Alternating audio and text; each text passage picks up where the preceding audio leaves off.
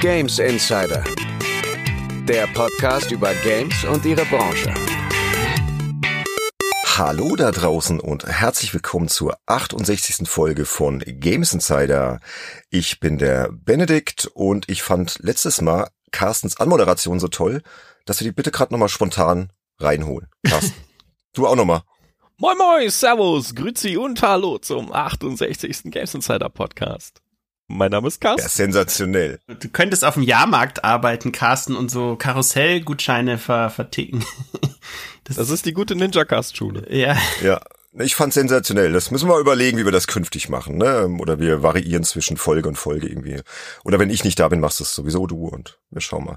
Ja, aber äh, erstmal der Reihe nach. Wir sind heute endlich wieder komplett, denn neben mir sind noch da der Sönke. Hallo, grüßt euch. Der Andy. Hallo. Und der eben schon gehörte Carsten. Äh, ja, hallo nochmal. Ja, Jungs, wie geht's euch? Ist ja eine ungewohnte Zeit, zu der wir aufnehmen, ne? muss man dazu sagen. Wir nehmen ja sonst immer eher spät am Abend auf und heute ist es tatsächlich zu einer normalen Arbeitszeit. Es ist der 16. März und wir haben gerade 11.30 Uhr. Wie geht's euch? Seid ihr schon mitten so im Arbeitsrhythmus oder erst den Morgenkaffee getrunken? Nee, also ich bin, wann bin ich denn aufgestanden? Um 6.35 Uhr bin ich heute aufgestanden. mit Kindern steht man, glaube ich, generell früher auf, also mit etwas jüngeren Kindern und seitdem bin ich eigentlich, ich war schon in der Stadt, ich war schon bei der Post, ich habe schon ganz viele E-Mails geschrieben, mit irgendwelchen PR-Firmen telefoniert, ähm, Artikel noch keine geschrieben, aber mich noch ein bisschen auf den Podcast vorbereitet. Äh, also ich bräuchte jetzt eher einen Kaffee, um dann nachher so dieses Level aufrecht zu erhalten von der Wachheit, sag ich mal. aber geht schon. Okay, ist bei mir ganz anders. Also ich bin gerade so durch die Aufwachphase durch, bin erst um kurz vor zehn aufgestanden, äh, habe auch Kinder, aber die sind beide ja schon ein bisschen älter und haben auch noch heute schulfrei und noch ein bisschen gefrühstückt eben, geplaudert und ich starte jetzt so ganz entspannt in den Tag mit dem Podcast. Aber werden wir ja später nochmal konkretisieren, bevor wir jetzt hier alles schon auspacken. All die Details von Benes Lotterleben. Lotterleben, ich bitte dich. Ja, ich weiß ja, dass du schon seit über sechs Stunden wach bist, ne? Hast ja eben schon kurz angerissen. Ja, noch ein bisschen früher als Sönke. Aber grundsätzlich äh, muss ich ihm zustimmen, mit Kleinkindern klingelt der Wecker früher. Oder das Kind. Das Kind ist dann der Wecker meistens. Ja, genau. ja, und Andy ist ja auch eher die Nachteule, ne, Andy? Äh, ja, normalerweise schon. Genau, aber da werden wir gleich drüber sprechen. Jungs, was habt ihr denn so für diese Folge sonst noch mitgebracht, außer Impressionen aus dem Arbeitsalltag, aus dem Homeoffice? Carsten. Ich äh, hatte mal einen Termin und musste andere Termine absagen. Darüber wird zu reden sein. Ich äh, habe eine Umfrage gemacht in meinem Urlaub und das Ergebnis dieser Umfrage, das beschäftigt mich derzeit in jeder freien Minute, die ich am PC sitzen kann. Und dann wollen wir zwei Bene ja auch noch über so eine Serie reden, die jetzt gerade ihr Finale gefeiert hat. Zumindest von der ersten Staffel. Das heißt, ja, es gibt unterm Strich wieder oh, ja. einiges zu erzählen heute. Genau. Andy, was hast du mitgebracht? Ähm, ich habe ehrlich gesagt nicht viel mitgebracht, weil momentan ähm, ich mit privaten Dingen sehr beschäftigt bin. Ich habe allerdings, äh, falls wir die Zeit dazu haben, ähm, die Oscar-Verleihung mitgebracht. Und die Indie-Spiele natürlich so ein bisschen was. Aber da gleich vorneweg, ich habe auch wenig gespielt und die Sachen, die ich heute mitgebracht habe, die habe ich wirklich nur anspielen können, aber die sind universell gefeiert von den Menschen, die sie gespielt haben. Ja, da sind wir wie immer gespannt. Genau. Du, Sönke? Ja, also ich habe ähm, mitgebracht äh, ein paar Impressionen von einem Event in London, wo ich gestern war, zu einem Spiel, was, äh, wo das Embargo einen Tag vor der Veröffentlichung dieser Folge fällt. Das heißt, da kann ich dann auch schon drüber sprechen, ohne dass ich gleich verklagt werde. Ähm, ich kann so viel sagen, da äh, das ist eine neue äh, Marke von Visual Concepts, von der man vorher noch nichts wusste. Und dann ähm, habe ich noch jede Menge PSVR-Kram gespielt, für die Kollegen von M-Games äh, alles Mögliche getestet, von Spielen, die keine Controller brauchen, ähm, bis hin zu netten äh, Siedler-Clones und natürlich noch mal jede Menge äh, Horizon. Also das hätte ich dabei und zusammen mit den anderen Themen, glaube ich, äh, ist die Sendung dann schon übervoll. Genau. Ich habe jetzt auch gar nicht so viel mehr mitgebracht, außer meinen Impressionen, meinem Fazit zu besagter Serie. Okay, man kann sich schon denken, es ist The Last of Us, aber dazu später. Ich hatte auch nicht so viel Zeit zum Spielen, ähm, hatte auch nicht wirklich Zeit, mir die PSVR 2 anzuschauen, obwohl ich sie mittlerweile habe. Aber da können wir dann vielleicht in deinem Blog Sönke, auch nochmal kurz drüber sprechen, warum mich das immer noch nicht so heiß macht. Das ist irgendwie so, ja, bin ich auf deine Meinung später gespannt, woran das liegen könnte. Genau. Und ansonsten, ja, haben wir noch ein bisschen hier, wie gesagt, Impressionen aus dem Homeoffice. Da habe ich mir auch mal so ein paar Sachen aufgeschrieben. Vielleicht mal Fragen an euch, wie ihr das so macht. Bin sehr gespannt auf euren Alltag, weil wir wissen das gar nicht so genau ne? voneinander. So ein bisschen weiß man es, okay, der eine arbeitet eher dann und hat so Abläufe, aber ich bin da sehr drauf gespannt. Und würde sagen, gehen wir mal direkt in den Conference Call. Ja, Leute, was ist bei euch denn so die letzten Wochen passiert? Carsten, du hast ja eben schon ein bisschen angerissen, dass du da eine Umfrage gemacht hast. Was ist da genau los? Genau, äh, ich arbeite ja für BAFT und äh, BAFT dreht sich thematisch ja schwerpunktmäßig sehr stark um Online-Rollenspiele. Und dieses Jahr kommt nicht so wahnsinnig viel Neues raus. Und da habe ich mir gedacht, wir könnten ja mal die vielleicht freien Zeitkontingente nutzen, um mal ein paar der etablierten Online-Rollenspiele uns erneut anzuschauen, aber nicht die ganzen großen Titel, die wir eh regelmäßig besuchen, jedes Jahr mehrfach, da auch ständig Test-Updates und sowas machen, sondern vergleichsweise kleine Dinger, die wir halt jetzt nicht privat nebenbei sowieso spielen, die wir auch schon vielleicht seit vielen Jahren nicht angefasst haben. Und da dachte ich mir dann, wir machen das ja nicht für uns, sondern für unsere Leser. Und dann habe ich halt die Leser gefragt, auf für welches MMO sollen wir denn mal ein Testupdate 2023 machen? Und da habe ich dann ein Dutzend Spiele vorgeschlagen und da hat mit großem, großem Abstand tatsächlich Star Wars The Old Republic gewonnen.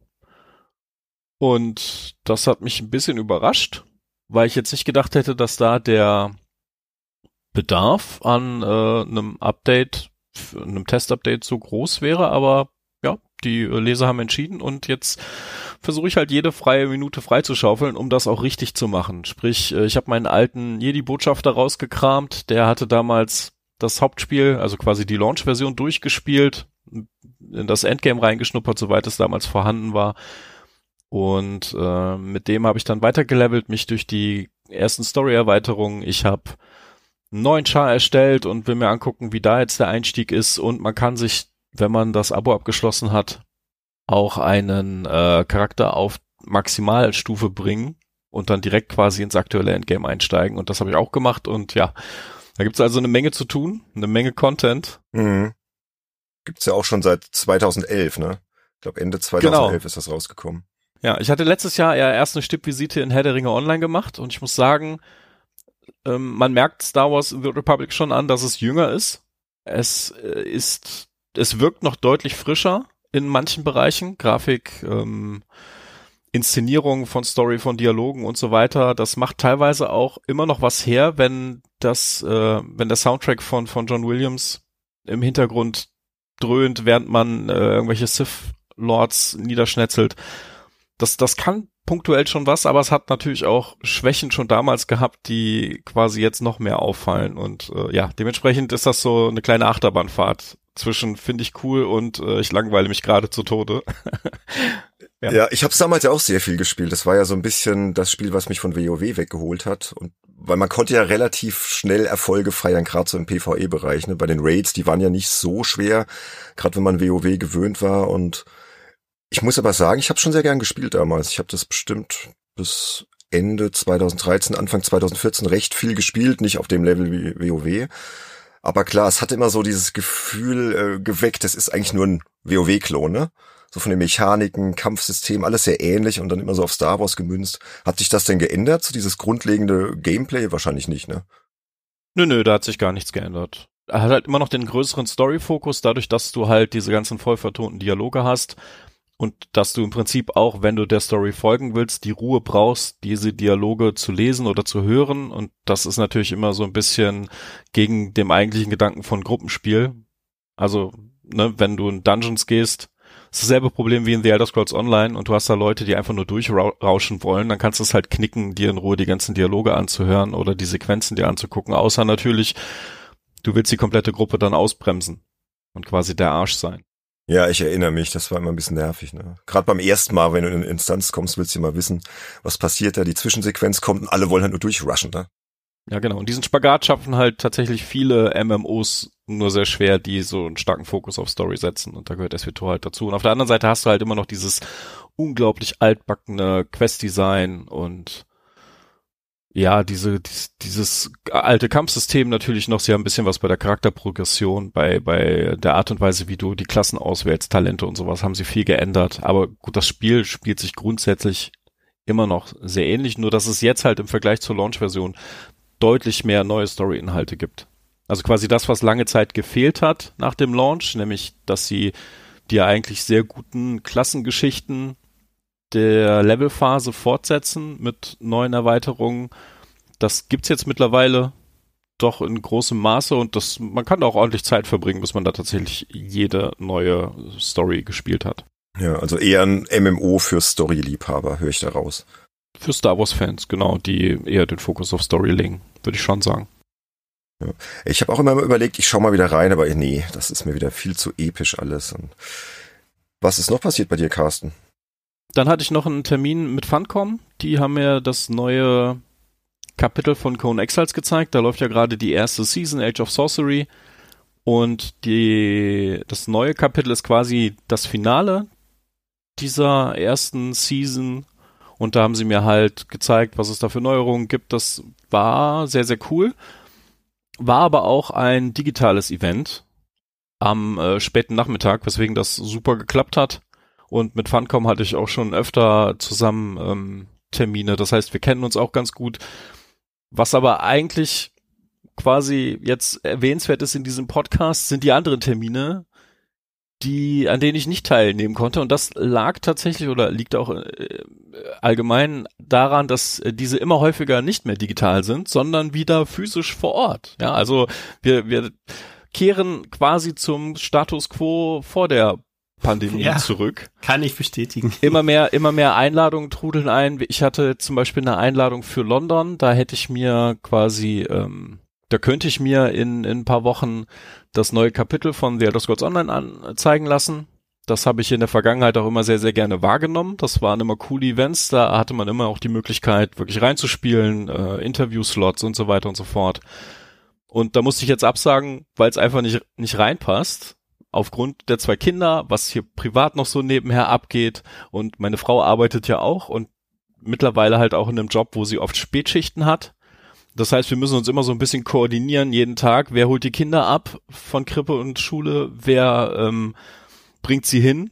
Und in dem Schichtsystem von ihr kann sie nicht beides übernehmen. Und wir haben ja auch niemanden aus der Familie in der Nähe, der das übernehmen könnte. Und dementsprechend sind wir da gerade so ein bisschen am struggeln, ähm, wie ich dann zum Beispiel so einen Zweitagestrip nach London irgendwie unterkriegen soll. Und trotzdem können die Kinder weiterhin zur Krippe und zur Schule gehen. Also so eigentlich ne, so ein Alltagsding, was das gerade so ein bisschen blockiert. Und ein anderer Termin, den ich äh, quasi an Kollegen weitergeben musste von der PC Games, das äh, ist das Final Fantasy Fanfest in Las Vegas, oh, was im Sommer ist. Na, das ist aber eine große Sache, ne? Genau, das wäre noch ein paar Tage länger gewesen. Und äh, ja, großes Event, Amerikareise. Las Vegas äh, ist man auch nicht so oft und dann eben die Ankündigung der neuen Erweiterung von Final Fantasy XIV, deswegen wird das auch ordentlich groß aufgezogen wieder mit äh, natürlich dem ganzen äh, Square Enix Team rund um Naoki Yoshida vor Ort.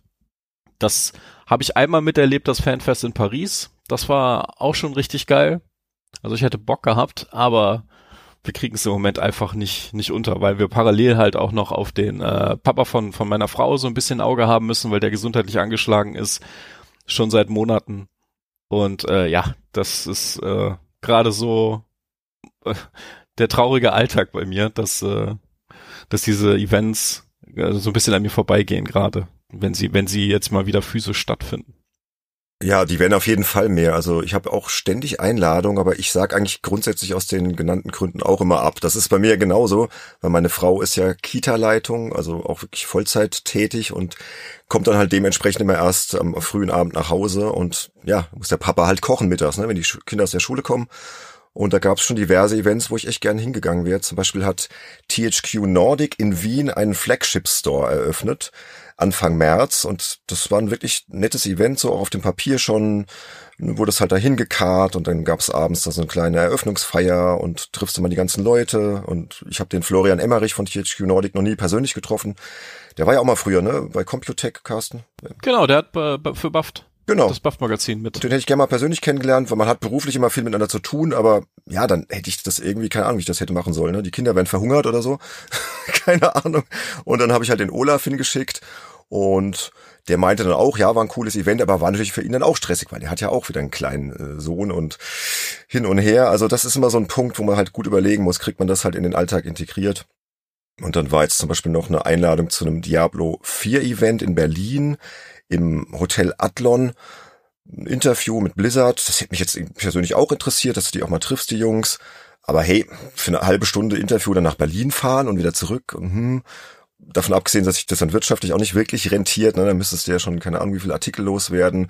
Auch ne, mich bedankt, aber abgelehnt und das sind immer mehr so Einladungen und ja, ist echt schade, aber positiv ist festzuhalten, die Events finden wieder statt. Also der Status vor der Pandemie ist anscheinend jetzt schon wieder erreicht gefühlt. Finde ich schon gut, dass es wieder losgeht. Ne? Und Sönke, du bist ja auch viel unterwegs gerade. Jetzt war ich tatsächlich gestern in, London, äh, da ging es um einen neuen Open World Fun Racer von Visual Concept. So viel kann ich schon mal äh, teasern, bevor ich noch ein bisschen was über das Spiel erzähle. Und da war so eine ähnliche Problematik. Allerdings ähm, war es so, also ähm, mein äh, Schwiegervater ist gerade zu Besuch, das heißt, da gibt's dann immer ein bisschen Backup, was, was die Kids-Betreuung angeht. Insofern ging das ganz gut, aber ich hatte einem Kumpel schon vor längerem äh, zugesagt, dass wir uns eben äh, hier in München treffen und dann abends ein schönes Bierchen trinken gehen und so. Und dann kam äh, die wirklich kurz vor knapp und meinten so, ja, wir haben ja diesen London-Event und willst du da nicht hin und du kannst da auch ganz entspannt am Tag vorher anreisen, übernachten und dann morgens dahin gehen. Da habe ich gesagt, ja, das klingt super, aber geht halt nicht, weil ich eben diesen Kumpel jetzt nicht mehr absagen kann und will. Ähm, und dann habe ich mich dafür entschieden, beides zu machen, indem ich dann wirklich morgens um äh, 3.50 Uhr bin ich, glaube aufgestanden. Scheiße. zur U-Bahn äh, gelaufen, ähm, dann am Münchner Marienplatz umgestiegen mit der S-Bahn dann zum Flughafen und ähm, vom Flughafen nach London geflogen und da war dann ausgerechnet äh, ein Streik, also äh, alle möglichen öffentlichen Einrichtungen, beginnend von Schule bis äh, Müllabfuhr und Nahverkehrsbetriebe haben alle den die Arbeit niedergelegt äh, gestern in London. und es waren von, ich glaube, die Londoner haben ja über ein Dutzend U-Bahn-Linien, von denen waren acht oder neun komplett geschlossen. Also die haben wirklich die ähm, Zugänge zu den U-Bahnen vergittert, da konntest du nicht mehr rein ähm, und es ging gar nichts mehr. Und dann hatte mir äh, 2K empfohlen, ich soll doch mit einem Shuttle-Service abgeholt werden. Habe ich so, ja, habe ich nichts dagegen. Der Fahrer tauchte dann aber erstmal nicht auf. Dann waren diverse Telefonate nötig, um den dann zu finden. Ähm, und als ich dann aber in dem Fahrzeug saß, ähm, landeten wir dann halt ja mitten in diesem Stau, der durch, dadurch entstanden ist, dass halt alle Londoner jetzt mit ihren Autos durch die Gegend fahren.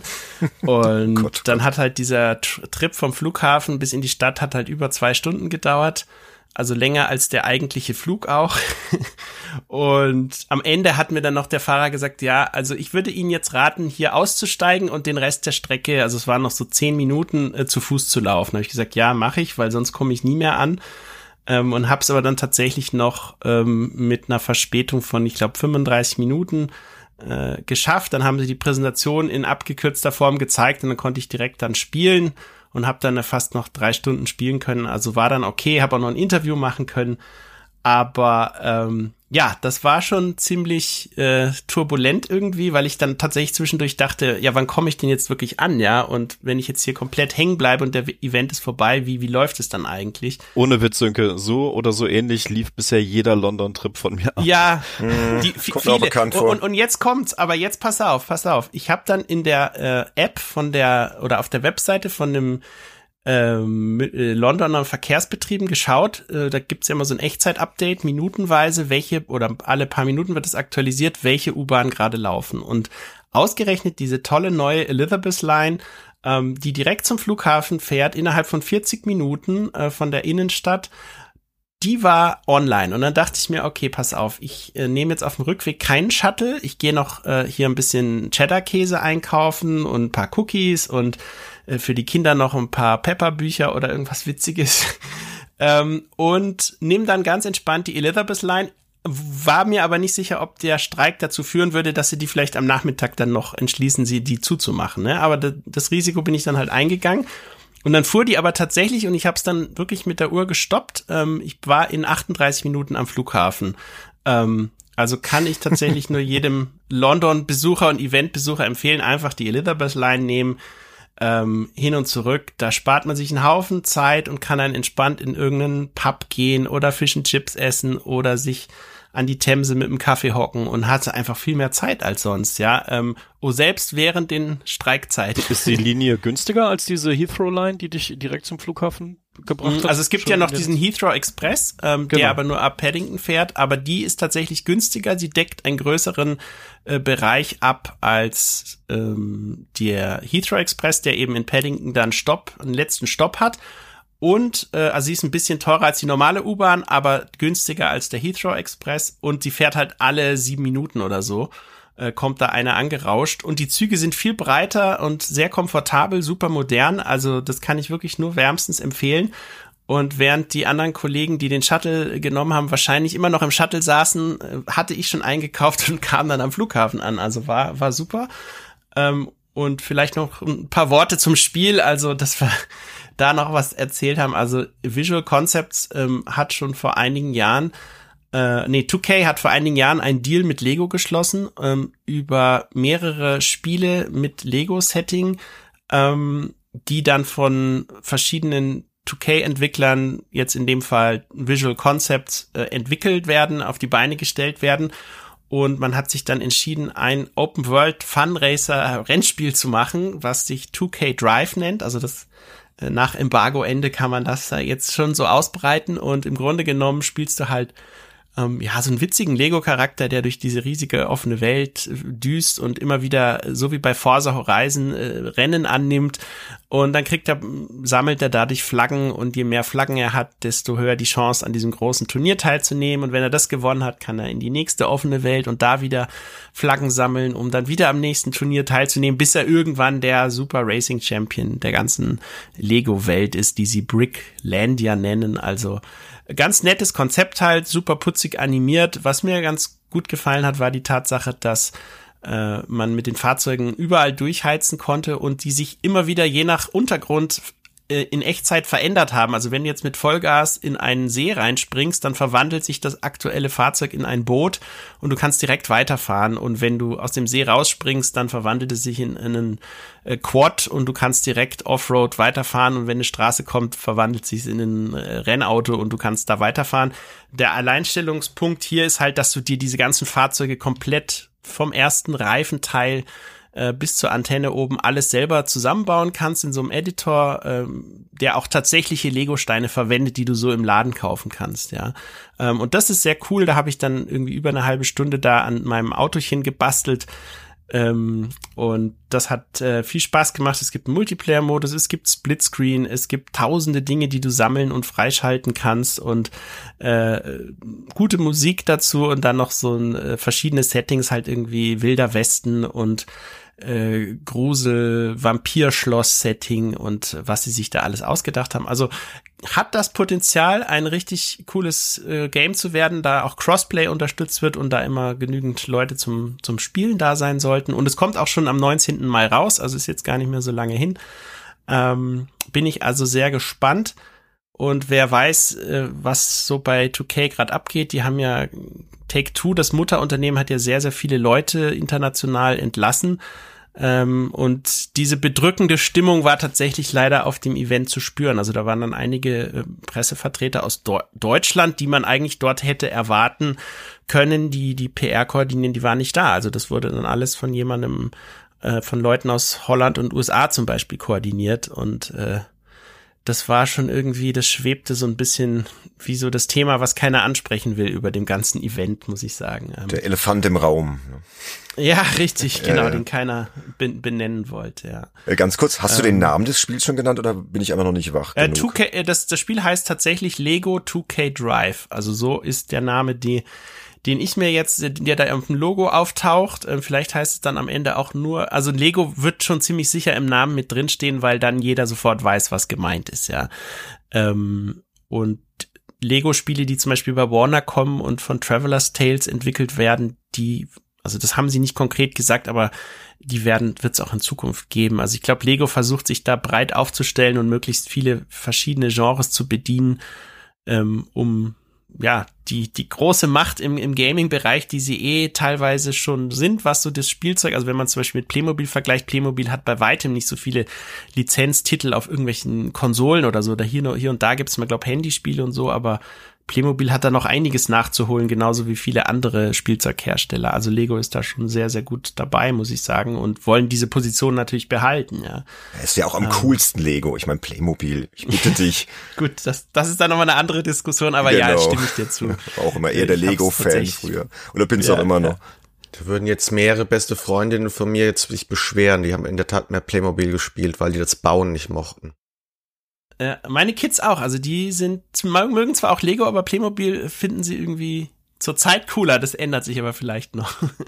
Ja, aber schön, dass du wieder viel unterwegs bist und hier regelmäßig berichten kannst. ne? Das war ja auch unser Plan, als wir damals Games Insider gegründet haben und dann kam die Pandemie und dann konnten wir ja nicht über Events berichten. Deswegen finde ich es toll, dass du jetzt immer wieder ein paar Geschichten mitbringst.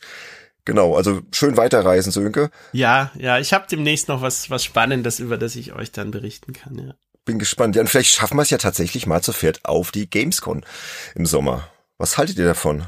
Ja, also da habe ich auch schon, bei mir ist es ja so, ich bin in den Sommerferien immer ähm, im Urlaub mit der Family, wir gehen äh, meistens ans Schwarze Meer. Ähm, das hat sich, wird sich jetzt trotz der aktuellen Situation auch nicht, äh, wahrscheinlich nicht ändern, weil wir einfach dort auch ähm, Familie haben und so weiter.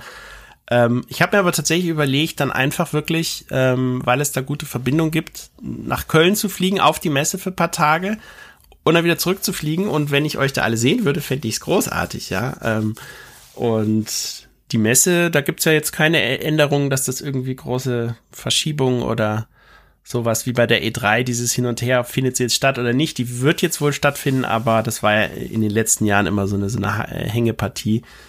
Aber bei der Gamescom bin ich recht optimistisch, dass es auch dieses Jahr wieder Ende August passieren wird, ja. Ja, wir könnten ja eine Live-Folge aufnehmen, ne, die dann die normale Folge ersetzt oder so. Ja, Einfach vor Ort treffen, aufnehmen. gute Idee. Müssen wir mal hier so im Hinterkopf behalten. Genau. Ja, was noch so passiert? Ich habe mal geschaut, was bei mir so passiert ist. Also ich habe gerade echt viel Arbeit, muss ich sagen, in der Agentur. Hab mir mal so ein, zwei Artikel rausgepickt, die ich gerne bewerben möchte. Da war ein sehr schöner Artikel für Computec, also vor allem für die Kollegen von PCGames.de. 15 Jahre GTA 4, der kalkulierte Megahit, ist vom lieben Olaf. Kennen ja unsere alten Hörerinnen und Hörer noch, den Olaf, Gründungsmitglied von Games Insider. Und das skizziert ja einfach mal so ein bisschen die Entstehungsgeschichte von Grand Theft Auto 4. Wie ist das Spiel entstanden? Wie, wie ist das einzuordnen so in, in der ganzen Serie? Wie wichtig war es so fürs Open World Genre? Ein sehr schöner Artikel wird verlinkt. Und dann hat der Andy noch eine sehr schöne Artikelreihe eröffnet. Die heißt vor zehn Jahren, ist auch für Computec. Da ging im Februar der erste Teil online äh, von 1970 bis 1980, wie alles begann. Andy, vielleicht kannst du mal kurz erzählen, was das für eine Reihe ist und was du da so geschrieben hast. Weil ich finde den sehr cool, den Artikel wird auch verlinkt. Und da sind wir jetzt ja gerade dabei, dass die nächsten Teile erscheinen. Ja, genau. Also die Idee war ja, äh, wie hat sich die Spielebranche, die Spiele allgemein innerhalb von zehn Jahren verändert. Also ich glaube, der ursprüngliche Gedanke war sogar wirklich, wie hat sich das von 2010 zu 2020 verändert. Genau. Ähm, ich weiß nicht, wie, wie, wer, welcher Kollege kam nochmal drauf, weil von PC Games kam ja die Idee. Das war der Lukas Schmid, der, der genau, ich will, dass, dass, dass der Name mal genannt wird, weil äh, nicht alle Ideen sind von mir, die ich, von den Artikeln, die ich so schreibe. Das ist mir immer sehr wichtig, äh, dass das klargestellt wird. Aber es ist eine sehr geile Idee, also ich habe das sehr gerne angenommen.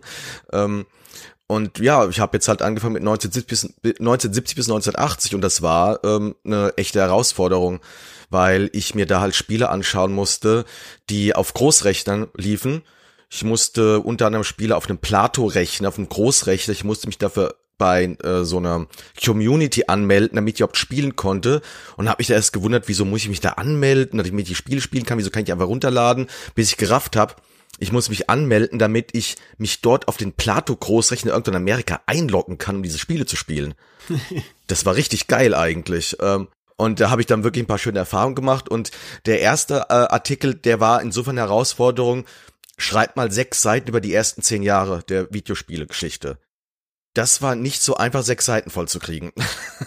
Ist ja aber ganz gut gelungen. Also ich bin gerade hier nochmal auf der Webseite. Das ist schon ein sehr, sehr umfangreicher Artikel. Ja, ja, ich muss auch, ich muss auch sagen, also ich bin, ich bin ja selten von meinen, von meinen Arbeiten überzeugt, aber der hat mir gefallen. Und der zweite, den, äh, der ist jetzt auch schon fertig, ähm, den habe ich ja schon abgegeben. Und äh, für alle, die den ersten schon gelesen haben, der zweite Artikel wird, glaube ich, total anders, weil da konnte ich halt nicht so dieses alles abdecken. Ich musste dann schon gucken, welche Schwerpunkte ich da nehme und habe dann mich, glaube ich, ein bisschen zu sehr drauf versteift. Ich habe ein bisschen, glaube ich, zu wenig über die Spiele an sich, so wie die Spiele sich verändert haben. Ich habe ein bisschen zu sehr auf die äh, Geräte, auf die Hardware mich ein bisschen zu sehr versteift. Ich hoffe, dass ich beim nächsten Artikel das ein bisschen ändern kann.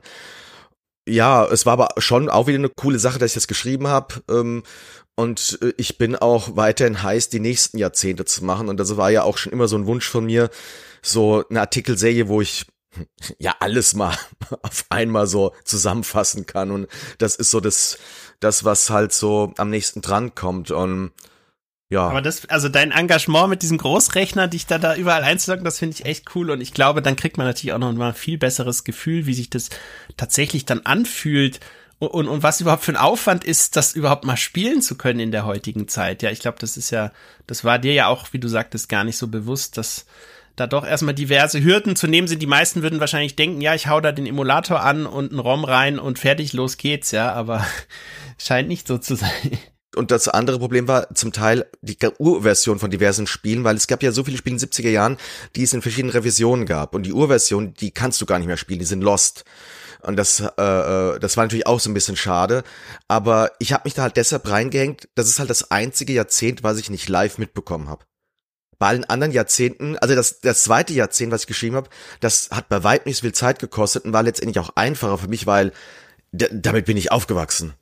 Das ist mein Leben gewesen. da waren nur die ersten drei Jahre, wo ich so ein bisschen nachholen musste. Und das hatte ich schon längst nachgeholt. Und, ähm, aber, der, der, aber auf der anderen Seite war deshalb auch der erste Artikel für mich irgendwie befriedigender, interessanter, weil ich mag es halt, ähm, selbst neue Sachen zu entdecken, nicht einfach das aufzuschreiben, was ich halt schon seit Jahrzehnten so kenne und so. Ich, ich, ich entdecke mich gerne selbst in den Artikeln, die ich schreibe. Das ist mir immer am liebsten. Ja, also ein sehr, sehr schöner Artikel, wird natürlich verlinkt und die folgenden Teile, die sollten jetzt so nach und nach die nächsten Wochen und Monate online gehen, bis wir dann halt wirklich im Jahr 2020 beziehungsweise 2023 angekommen sind. Bin sehr gespannt drauf. Das sind so Artikel, die lese ich auch total gerne gegen, ne, weil da bist du halt dann auch selbst gefesselt, ja, sonst hast du ja oft so Auftragsarbeiten. Wir machen ja nicht nur die anspruchsvollsten Artikel der Welt teilweise, muss man ja auch fairerweise sagen, aber gerade so schöne Reportagen, da sitzt du dann da auch wirklich gebannt äh, beim Gegenlesen und äh, überliest vielleicht immer einen Rechtschreibfehler, weil du einfach so im Text drin bist. da muss ich mich immer so ein bisschen ne, so vom Text lösen, dass ich dann auch wirklich alles finde so. Also wirklich tolle Artikelreihe und da freue ich mich schon, Andy, auf den nächsten Teil. Und der zweite Teil ist ja schon geliefert. Der müsste jetzt nach Erscheinen des Podcasts wahrscheinlich schon online sein oder bald online gehen. Hier auch nochmal ein kleiner Disclaimer ne, für die Kollegen äh, von PC Games. Anders als manche anderen Webseiten haben wir bei Computech immer noch keine Paywall. Das heißt, äh, die ganzen schönen Artikelreportagen und Videoreportagen sind for free für jeden, den es interessiert. Stimmt. Und das muss man auch wirklich mal anerkennen, weil das, da steckt schon viel Aufwand dahinter. Also wenn ich sehe, was Andy da so investiert an Recherche und Zeit und Andy ist auch oft so verrückt, dass er die Screenshots dann noch alle selbst anfertigt was ja auch sehr viel Zeit kostet, die ganzen Spiele zu installieren, sich das rauszusuchen und so. Hm. Ja, wobei, da, da möchte ich übrigens mal anmerken, äh, der letzte Artikel, den ich dir gegeben habe, das war wirklich das erste Mal, das erste Mal, dass ich sich gelohnt hat, dass ich seit Jahren inzwischen automatisch von allen Spielen, die ich spiele, Videos aufzeichne. Weil ich musste gar nicht so viel spielen. Ich hatte schon zu 80 oder 90 Prozent aller Spiele, von denen ich dir Screenshots gegeben hatte, ich hatte das alles schon auf dem Rechner. Ja, top. Riesenarchiv. Das ist natürlich jetzt, das, dass, dass sie dieses Archiv jetzt da ist, hat sich endlich mal so richtig ausgezahlt. Aber jetzt habe ich noch mal eine Frage zu dem Artikel und zwar ähm, tauchen ja da wieder die Bildunterschriften auf. Ich dachte, die wurden entfernt. Ich glaube, bei so ganz speziellen Retro-Geschichten werden die durchaus noch verwendet. Also Andy hat sie einfach mitgeschickt. Was obwohl, ja auch ne? absolut Sinn macht, ne, Genau, damit genau. man einfach dieses Bild zuordnen Nee, kann. nee, B- Benedikt, du hattest mir gesagt, ich soll es noch machen bei diesen Artikeln. Bei dem, glaube ich, war es noch okay. Ich weiß jetzt auch nicht genau, wie es intern gelöst wird. Ich weiß nur, dass sie in den Printmagazinen bei Computec mittlerweile auf BUs größtenteils verzichten. Der PC Games More haben wir noch welche. Ah, sehr gut, weil da sind wir auch mal dabei mit den legendären Rollenspielreihen und da machst du auch die BUs ja immer noch, Andy. Also weiterhin machen. Genau, also deshalb hatte also du hattest mir mit der legendären Rollenspielerei, hattest du mir gesagt, ich soll es noch weitermachen. Und jetzt hier habe ich mir auch gedacht, ähm, äh, ja, ich mach's einfach. Ich bin zwar kein großer Fan von diesen BUs, aber bei diesen Artikeln fällt es mir leicht, weil da ja, weil ich ja immer noch so eine kleine Geschichte zu schreiben kann und das ist dann immer einfacher für mich. Ja, ich finde bei den Retro-Geschichten kannst du einfach nochmal ein paar Zusatzinformationen geben, die vielleicht nicht im Fließtext so interessant wären, aber einfach nochmal so als Genau. Nebeninfo. Ja. Genau. Noch ein dritter Artikel, den ich bewerben möchte, ist ein Artikel vom Sönke zu seinem was, Lieblingsthema VR. Ne, müssen wir mal erwähnen, weil da hast du auch sehr viel Zeit reingesteckt. Diese, Ach, die, der, die ja. Standalone VR-Brillen. Da hast du einen Grundlagenartikel. Genau, da wurde auch die Problemstelle noch äh, korrigiert, habe ich gestern gesehen. Haben sie was schon mich gemacht. Sehr Sehr gefreut gut. hat. Also hat, ich, hab ich sehr, hat mich sehr gefreut, ja. Genau, für techstage.de wird verlinkt. Da hast du doch, ich sag mal, so ein bisschen über die Stränge fast schon geschlagen, ne? Vom Umfang. Wir hatten gesagt, ja, mach mal so einen kleinen Grundlagenartikel, dann hast du richtig rausgehauen. Und ich glaube, den sollte man auf jeden Fall mal erwähnen, weil da erfährt man doch eigentlich alles Wichtige, ne? Zum Thema. Es geht tatsächlich nur um die Standalone-Brillen, also da, die Brillen, die eben auch funktionieren ohne Zuspielgerät in Form von einer PS5, einer PS4 oder einem VR-Rechner, ne? Ähm, und da hat sich ja in letzter Zeit sehr viel getan. Also zum Beispiel Meta hat ja jetzt auch von der Quest Pro dieser also ihrer absoluten Profibrille gerade den Preis um fast ein Drittel gesenkt, weil die Brille sich auch nicht so gut verkaufte, wie sie dachten, unter anderem aufgrund des hohen Preises. Ähm, und für mich war es halt interessant, weil ich hatte zuvor sehr viel immer für über VR gemacht, in der Vergangenheit so 2016, 2017, 2018 auch noch ein bisschen. Dann schlief das so ein, weil VR halt auch nicht mehr so groß war, aber jetzt ist es doch durch PSVR 2 wieder stark am Kommen und ich habe tatsächlich jetzt für die PSVR 2 schon über 35 Spiele oder fast 30 Spiele auf der Konsole drauf. Also und, und das Ding ist nicht mehr einen Monat draußen, ja. Also ich bin sehr äh, gespannt, wie es da alles so weitergeht. Und die Konkurrenz schläft aber auch nicht und im äh, ziemlich sicher entweder im Oktober oder November rechne ich mit dem Release der Quest 3, die dann nochmal technisch deutlich besser ist als das Zweiermodell ähm, und natürlich auch dann zum gewissen Grad wieder Konkurrenz äh, für Sony darstellt, bin ich gespannt.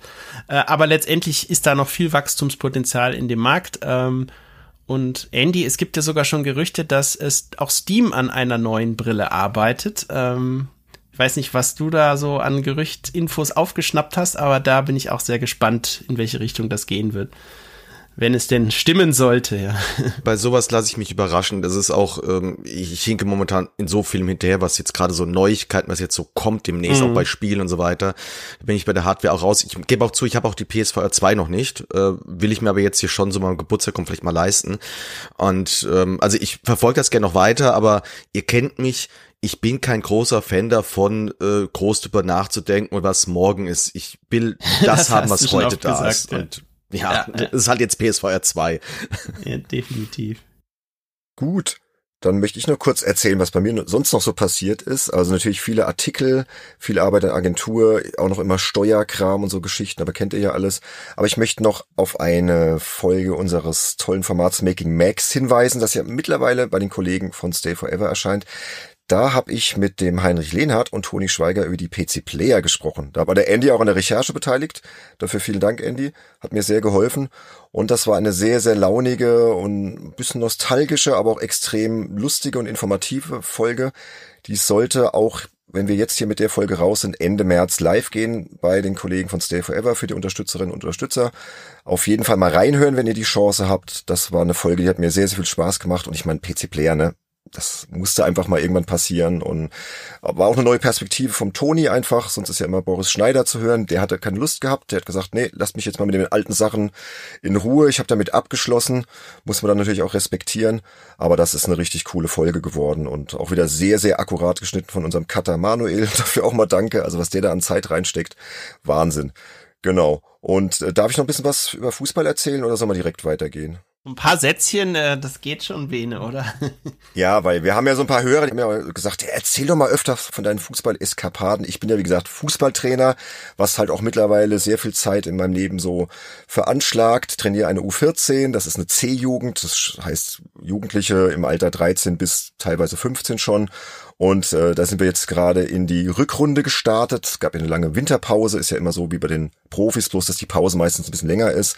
Und wir hatten eine sehr intensive Vorbereitung und da ist was passiert am Rosenmontag. Das ist ja hier, wo ich wohne in Rheinhessen, eine große Geschichte, ne? Mainzer Fastnacht und so, da geht's ja total ab. Ich dachte mir, ach komm, bin kein Fastnacht, dann machst du mal ein Testspiel gegen einen guten Gegner. Und das ist dann völlig eskaliert weil ich glaube, dass der Schiedsrichter irgendwie noch von irgendeinem Umzug was Intus hatte. Der hat so einen Käse gepfiffen, das war unglaublich. was dann dazu geführt hat, ich, wie gesagt, die Kurzform, wir lagen zur Halbzeit 1 zu 2 zurück gegen diesen Gegner, haben das dann auf 4 zu 2 gedreht in der zweiten Halbzeit. Dann waren noch acht Minuten zu spielen, dann habe ich noch so ein bisschen gewechselt, dachte so, ach komm, der hat länger nicht gespielt, ist ja nur ein Freundschaftsspiel, hast du ein bisschen rumgewechselt, dann ist das 4 zu 3 gefallen und dann hatten wir die 70. Minute, das ist die letzte Minute gewesen, in dem Alter spielst du nur 70 Minuten statt 90 und dann äh, pfeift er halt einen Elfmeter für den Gegner, der einfach keiner war, wo auch wirklich alle Anwesenden sagt, was ist da los, ja? Keiner hat das gesehen, also mein, mein Abwehrspieler hat den Ball mit dem Fuß geklärt, wir dachten, okay, das Spiel ist um, wir haben gewonnen, Spiel aus und der pfeift dann halt Elfmeter, ne? Und dann muss man halt äh, auch irgendwo verstehen, dass Jugendliche in dem Alter dann auch sehr emotional sind und ich hatte die auch sehr heiß gemacht und dann haben wir das auch gedreht und hätten uns endlich mal wieder einen Sieg verdient gehabt, weil die Vorbereitung bisschen schwierig lief so, auch mit einigen Niederlagen. Ja, und dann pfeift er halt diesen Elfmeter und dann ist halt bei äh, zwei meiner Spieler so, sind so ein bisschen die Sicherung durchgebrannt und die haben dann halt, keine Ahnung, so hämisch applaudiert, ne, so von wegen hier, danke, dass du uns hier gerade den Sieg nimmst mit dem Elfmeter. Und der eine hat auch noch irgendwas gesagt, was jetzt gar nicht so schlimm war. Also hat den Schiri nicht beschimpft, hat irgendwie gemeint, jo, danke. Danke für, für dass du es uns hier versaut hast, irgendwie sowas. Ich habe es auch gar nicht gehört. Jedenfalls, es gibt diesen Elfmeter. Die machen das 4-4. Wirklich mit dem Schlusspfiff, der pfeift ab. Dann haben meine Spieler sich da irgendwie geäußert und dann hat er den beiden eine rote Karte gegeben äh, außen Tumult, Zuschauer, da waren auch relativ viele Zuschauer, war ja für viele ein Feiertag, beziehungsweise ein verlängertes Wochenende, waren also relativ viele Leute da und dann ist das da richtig abgegangen und man muss halt immer bedenken, das war ein C-Jugend Fußballspiel ne, bei Kindern, bei Jugendlichen, und der Schiedsrichter ist dann auch in die Kabine abgedampft, ließ überhaupt nicht mit sich reden und ich musste alle beruhigen und also was da los war. Ne? Und das Ende vom Lied ist, dass jetzt diese zwei Spieler für zwei Pflichtspiele gesperrt sind, was halt wirklich ärgerlich ist, weil wir dann jetzt in die Rückrunde gestartet sind, haben dann unser erstes Ligaspiel als ungeschlagener Tabellenführer dann auch gleich mal verloren und weil auch viele gerade krank sind, eine unfassbare ähm, Erkältungswelle zieht da gerade durch die ganze Mannschaft. Also ich kämpfe da gerade mit so viel Baustellen. Ihr könnt euch gar nicht vorstellen, was das für ein Management ist. Dagegen ist eine Agentur manchmal gar nichts. Also, ja. Also das ist äh, für diverse Kreisliga-Mannschaften, die ich kennenlernen durfte, ein ganz normaler Sonntag, was du hier erzählst. Ja, aber wie gesagt, wir sprechen hier von, von Jugendfußball und dass du da mal in einem Freundschaftsspiel zwei rote Karten bekommst, das passiert vielleicht, keine Ahnung, alle zehn Jahre mal. Also das war schon sehr, sehr krass und ja, ich möchte jetzt auch gar nichts groß über den Schiri sagen, ähm, was der da abgezogen hat, Wahnsinn. Also war auch sehr unpädagogisch alles gelöst und auch vorher schon sehr, sehr viele Fehlentscheidungen. Und selbst die Trainer des Gegners haben dann gesagt, warum hat der einen Elfmeter gepfiffen? Das war doch gar nichts. Also wenn selbst alle Gegnertrainer dann auch fair zugeben, dass das keiner war und alle Zuschauer und er der Einzige ist, der der Meinung ist, dass das ein Elver ist. Der Jugendfußball braucht den Videobeweis. In dem Fall wäre es gar nicht schlecht gewesen. naja, und jetzt haben wir bald das Spitzenspiel gegen den zweiten und wir sind gerade sehr angeschlagen, so ein bisschen mental durch die Sperren, durch diese Erfahrungen und viele Krankheitsfälle und das wird aber alles nach der Aufnahme passieren. Das Spitzenspiel steht am Samstag an, also wir gegen den zweiten und da kann ich gerne nächste Folge kurz darüber berichten, wie es gelaufen ist. Jedenfalls, ja, Fußball immer noch ein wichtiger Teil bei mir. Viel Glück. Ja, danke euch. Aber dann können wir ja mal direkt jetzt rübergehen in den Insider Talk. So, wir wollten ja mal hier so dieses Thema vier Podcaster im Homeoffice angehen. Wie sieht denn eigentlich der Arbeitsalltag der Games Insider aus? Das ist ein ganz spannendes Thema, weil wir haben das noch nie so öffentlich gemacht. Und heute werden wir es mal tun, ne? Carsten hat so ein paar Fragen formuliert. Fand ich ganz lustig, was, was mich jetzt betrifft, weil du hast als erste Frage aufgeschrieben, wie sah denn für euch der Einstieg ins Homeoffice aus und wie schwer fiel euch die Umstellung? Ja, kann ich ja mal direkt übernehmen. Also ich bin ja seit 2001 selbstständig, also ich gehe jetzt ins 22. Jahr und ich kann es mir gar nicht mehr anders vorstellen. Also ich weiß gar nicht mehr, wie es ist, anders zu arbeiten, ehrlich gesagt. Deswegen ist die Frage für mich ein bisschen schwierig. Damals fiel mir die Umstellung relativ leicht, glaube ich. Da war ich noch sehr, sehr jung und dachte auch cool, ne? Kannst länger schlafen und machen und tun, wie du willst. Da hat sich aber bis heute tatsächlich nicht viel verändert. Genau, genau. Du Langschläfer. Kommen wir gleich drauf mit dem typischen Arbeitsalter. Ja, wie fiel euch die Umstellung schwer oder leicht oder wie war das für euch? Erzählt doch mal, Carsten. Äh, ich bin tatsächlich auch den äh, mit Abstand größten Teil meines Arbeitslebens im Homeoffice. Ich hatte ja, glaube ich, äh, schon mal vor ein paar Episoden erzählt, dass ich äh, mein Praktikum hatte bei BAFT, dass ich danach dann direkt in die Freiberuflichkeit bin. Das war dann natürlich Homeoffice und dass ich dann auch 2015, als die Anstellung kam bei Computec, im Homeoffice bleiben durfte. Und ich hatte, glaube ich, einfach auch Glück, dadurch, dass ich in den, man sagt ja immer so beim Homeoffice, äh, passt das mit dem eigenen Charakter, dass man sich quasi selber immer in den Hintern tritt, ähm, am Ball zu bleiben, die Aufgaben zu erledigen, nicht sich ständig ablenken zu lassen, weil man könnte ja auch vielleicht was spielen oder mal ein bisschen länger auf Facebook bleiben oder sowas. Aber das hat tatsächlich bei mir ziemlich gut geklappt, weil ich einfach auch sehr, sehr früh in meiner Freiberuflichkeit dann schon sehr viel zu tun hatte und gar nicht so groß diese Löcher hatte, bei denen ich es hätte mir leisten können, mich ablenken zu lassen.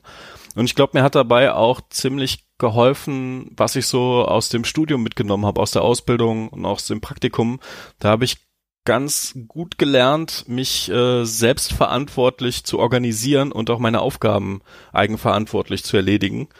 Und dementsprechend war ich von Anfang an eigentlich jemand, der Deadlines sogar immer ein bisschen zu früh eingehalten hat, beziehungsweise eigentlich schon einen Tag vorher mit dem Artikel fertig war, dann mir quasi den nächsten Tag nochmal nehmen konnte, nachdem man drüber geschlafen hat, um nochmal in Ruhe drüber zu lesen.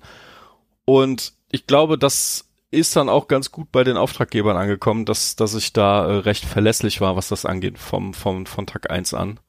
Ja, und dementsprechend fiel mir das tatsächlich auch sehr, sehr einfach. Und wenn ich jetzt zurückdenken müsste, ich müsste wieder in einem Großraumbüro wie damals im Buff-Praktikum sitzen, das wird mich, glaube ich, ziemlich fertig machen. Ich wäre auf jeden Fall Boah, nee, sehr viel ineffektiver, als ich es jetzt bin. Ja, das kann ich mir auch überhaupt nicht mehr vorstellen. Aber wie gesagt, das hat auch viel mit dem Alltag zu tun, kommen wir ja gleich zu. Wie war es denn bei euch mit der Umstellung? Wie lange bist du jetzt selbstständig? Ja, bei mir sind das ja auch schon, wann ist das? Also so wo ich, ähm, ich, ich war ja im Grunde genommen auch schon selbstständig, als ich damals ähm, 360 Live und PS3M koordiniert habe, habe da aber zum Beispiel noch immer wieder für den Gamesmarkt gearbeitet und äh, andere Sachen äh, gemacht, aber da war natürlich dann auch ähm, vom Projektaufwand der Fokus auf 360 Live und äh, PS3M und da war es halt so, da konnte ich, da gab es auch keine Vorgabe, das, da ich ja eben selbstständig war, konnte ich da auch kommen und gehen, wann ich will. Aber um alles vernünftig zu koordinieren, war es natürlich schon wichtig, dass du dann vor Ort bist und mit den Kollegen sprechen kannst, mit denen irgendwie Meetings einberufen kannst und so weiter. Als das dann nicht mehr, als es die Hefte dann äh, leider nicht mehr gab, ähm, habe ich dann natürlich, habe ich von zu Hause weitergemacht, habe das dann schon immer wieder mal vermisst, so diese, diesen Kontakt mit den äh, Kollegen in Meetings, Ideen austauschen und so. Das hat mir schon sehr gefehlt. Zum, ähm, also muss ich schon sagen, dass äh, diese diese Atmosphäre, auch zum Beispiel hier mit Kollege Michael Förtsch, da haben wir immer die verrücktesten Gespräche über alle möglichen Games-Themen direkt vor Ort dann bei einem Kaffee oder im Meetingraum besprochen und was man da fürs Heft dann wiederum draus machen kann und so. Und das ist irgendwie was anderes, wenn du das mit, im, im Chat oder im Videochat und so weiter besprichst. Ja, also das muss ich schon sagen. Äh, und natürlich auch diese Geselligkeit, die entsteht, indem man sagt, so komm jetzt nach Feierabend, da gehen wir jetzt nochmal hier zusammen in die Stammkneipe oder irgendwas. Das, das fehlte natürlich dann auch ähm, hat man dann danach immer wieder schon noch gemacht, aber nicht mehr in der Regelmäßigkeit, ja. Ähm, ansonsten ist äh, der Umstieg aufs Homeoffice mir dann nicht so schwer gefallen. Ähm, es geht eher darum, glaube ich, äh, dass einem oft viel zu wenig äh, Zeit zur Verfügung steht. Also ich bin zum Beispiel, ich bin so ein, so ein Perfektionist. Ich äh, versuche das dann immer alles irgendwie so detailliert wie möglich äh, zu hm. prüfen, äh, auszuprobieren und ich so weiß, weiter. Ich weiß. Ähm, und diese Dinge sind, sind mir manchmal einfach, weil du natürlich Inhalte produzierst, die äh, ja dann mehr oder weniger ewig, solange es das Internet gibt, dann da stehen und dann nochmal hier einen Anruf und da nochmal was äh, nachfragen und so weiter, äh, bis man dann selber mit dem Ergebnis zufrieden ist. Ähm, hat sich aber rein ähm, vom Feedback äh, letztendlich doch immer ausgezahlt, diesen Weg zu wählen, weil ähm, diese, diese Holter, die Polter-Schnellschüsse, und da habe ich halt damals, als ich viel Texte redigiert habe, auch sehr, sehr viel von gelesen. Ähm, nicht sehr, sehr viel, aber doch immer wieder mal Sachen gelesen von anderen äh, Kollegen. Manchmal war es dann auch, weil es wirklich kurzfristig angefragt war und so weiter. Ich möchte jetzt auch niemand schlecht machen, aber ähm, manchmal denke ich mir, ja, wenn, wenn der da jetzt noch einen Tag mehr investiert hätte, dann hätte man hier und da noch Sachen besser tunen können und so weiter. Ja. Ähm, aber da halt eben so diese Gratwanderung zu finden zwischen, äh, jetzt habe ich hier die Deadline und jetzt will ich das aber besonders gut machen, das ist immer wieder was, was ja, ja. sehr herausfordernd sein kann. Und da kommt es natürlich dann auch sehr stark natürlich auf ähm, das das Medium an, äh, was will das Medium überhaupt, ähm, die, für den du, für die du das machst, ja. Ähm, manche sagen auch, also jetzt hier bester Beispiel, dieser Techstage-Artikel, der ist, glaube ich, vom Umfang äh, und von den Punkten, die behandelt wurden, ich glaube, das ging, das war schon zu viel des Guten, ja. Äh, ist jetzt sicherlich positiv für den Artikel, aber es gibt auch Leute, die sagen, ja, ihnen sind dann kürzere Überblicksartikel, die man innerhalb von, sagen wir mal, fünf Minuten komplett lesen kann, lieber. Ähm, Genau, aber da findet man natürlich über die Zeit dann auch eher so das Gefühl dafür, was will der Kunde. In dem Fall ähm, scheint der Kunde sich zumindest über die Länge des Artikels dann nicht beschweren zu. Nee, ich glaube, der hat sich gefreut, dass dann doch noch viel mehr rauskam am Ende als eigentlich gewünscht. So. Ja, genau. Ja, ja. Genau. Und dann hat man aber immer wieder so Fälle, was wir, ich, ich will jetzt ähm, auch da wieder nicht die, die Redaktion schlecht machen. Im Gegenteil, sowas passiert halt einfach im Arbeitsalltag. Ähm, ich weiß auch genau, wo der Fehler herkommt. Und zwar war es so, in dem Artikel ist dann unter einer Bildunterschrift zur Quest Pro Brille, die auch schwarz dargestellt, oder die, die einfach schwarz lackiert ist, ja, ähm, über dieser BU tauchte halt das Foto von der Quest 1 auf. Und jemand, der sich im VR-Sektor auskennt und das sieht, der denkt sich natürlich, was, was soll denn das für ein, was ist denn das für ein Schmarrn, was ihr hier macht? Ihr redet über die Quest Pro, zeigt aber die Quest 2, ja, was ja, soll ja. das? Hm. Ähm, letztendlich lag der Fehler einfach darin, äh, dass derjenige beim Einbau, die Dateinamen waren sehr ähnlich. Die eine hieß halt äh, MetaQuest äh, und äh, 2 und die andere Datei hieß MetaQuest Pro, ja. Und wenn du die beiden Dateien dann einfach beim Einbau holter die Polter vertauscht, ähm, dann kommt sowas raus, aber die Kollegen haben es dann auch direkt äh, nach, ähm, ja, nach dem Hinweis wurde das dann einfach korrigiert. Und also mir ist dann zum Beispiel wichtig immer, ich gucke wirklich immer noch auf alle meine Artikel, die online sind und schaue dann nochmal, ist da noch irgendwie was schiefgelaufen und nervt dann die Leute, also in dem Fall dich oder andere Kunden dann auch so lange, bis es halt gemacht wurde. Ja, ja ich, ich gebe es ja auch immer brav weiter, ne? Aber das ist halt immer diese Gratwanderung, ne? Also würde ich jetzt wirklich jeden einzelnen Artikel ständig so akribisch überprüfen auf jeden Fehler, ich glaube, dann käme ich nicht mehr zum Arbeiten. Da verlasse ich mich auch immer so ein bisschen auf die Autoren und natürlich auf die Leute, die es einbauen, weil man muss ja dazu sagen, auch mal für die Hörer da draußen, dass wir nicht immer an den Fehlern schuld sind, in Anführungsstrichen, die da online publiziert werden, weil wir nicht immer Zugriff aufs CMS-System haben, sondern einfach nur Artikel, Bilder liefern und irgendein Redakteur baut das dann ein. Teilweise hat man auch CMS-Zugang, da hat man es dann auch selbst verkackt, wenn man dann irgendwie das Bild falsch anordnet oder die falsche BU oder so da reinpackt. Aber, Aber dann kann man es selbst auch schnell Genau, da kann man es auch selbst korrigieren und das geht in dem Fall halt dann nur über den Weg, dass man den Redakteur nochmal anruft oder ihm schreibt. Also meistens reicht auch eine E-Mail, der dann aber vielleicht gerade im Urlaub ist, dann muss das an einen anderen Redakteur schreiben. Der hat dann vielleicht gerade keine Zeit, weil er selbst eine Deadline hat. Also das ist immer nicht so einfach, da so diese Sauberkeit reinzubringen. Aber wie du schon sagst, diese Hartnäckigkeit zahlt sich meistens aus. Und das ist auch, glaube ich, das, also ja, was, was die Kunden an uns auch schätzen, dass wir so diese Sorgfalt haben. Ne?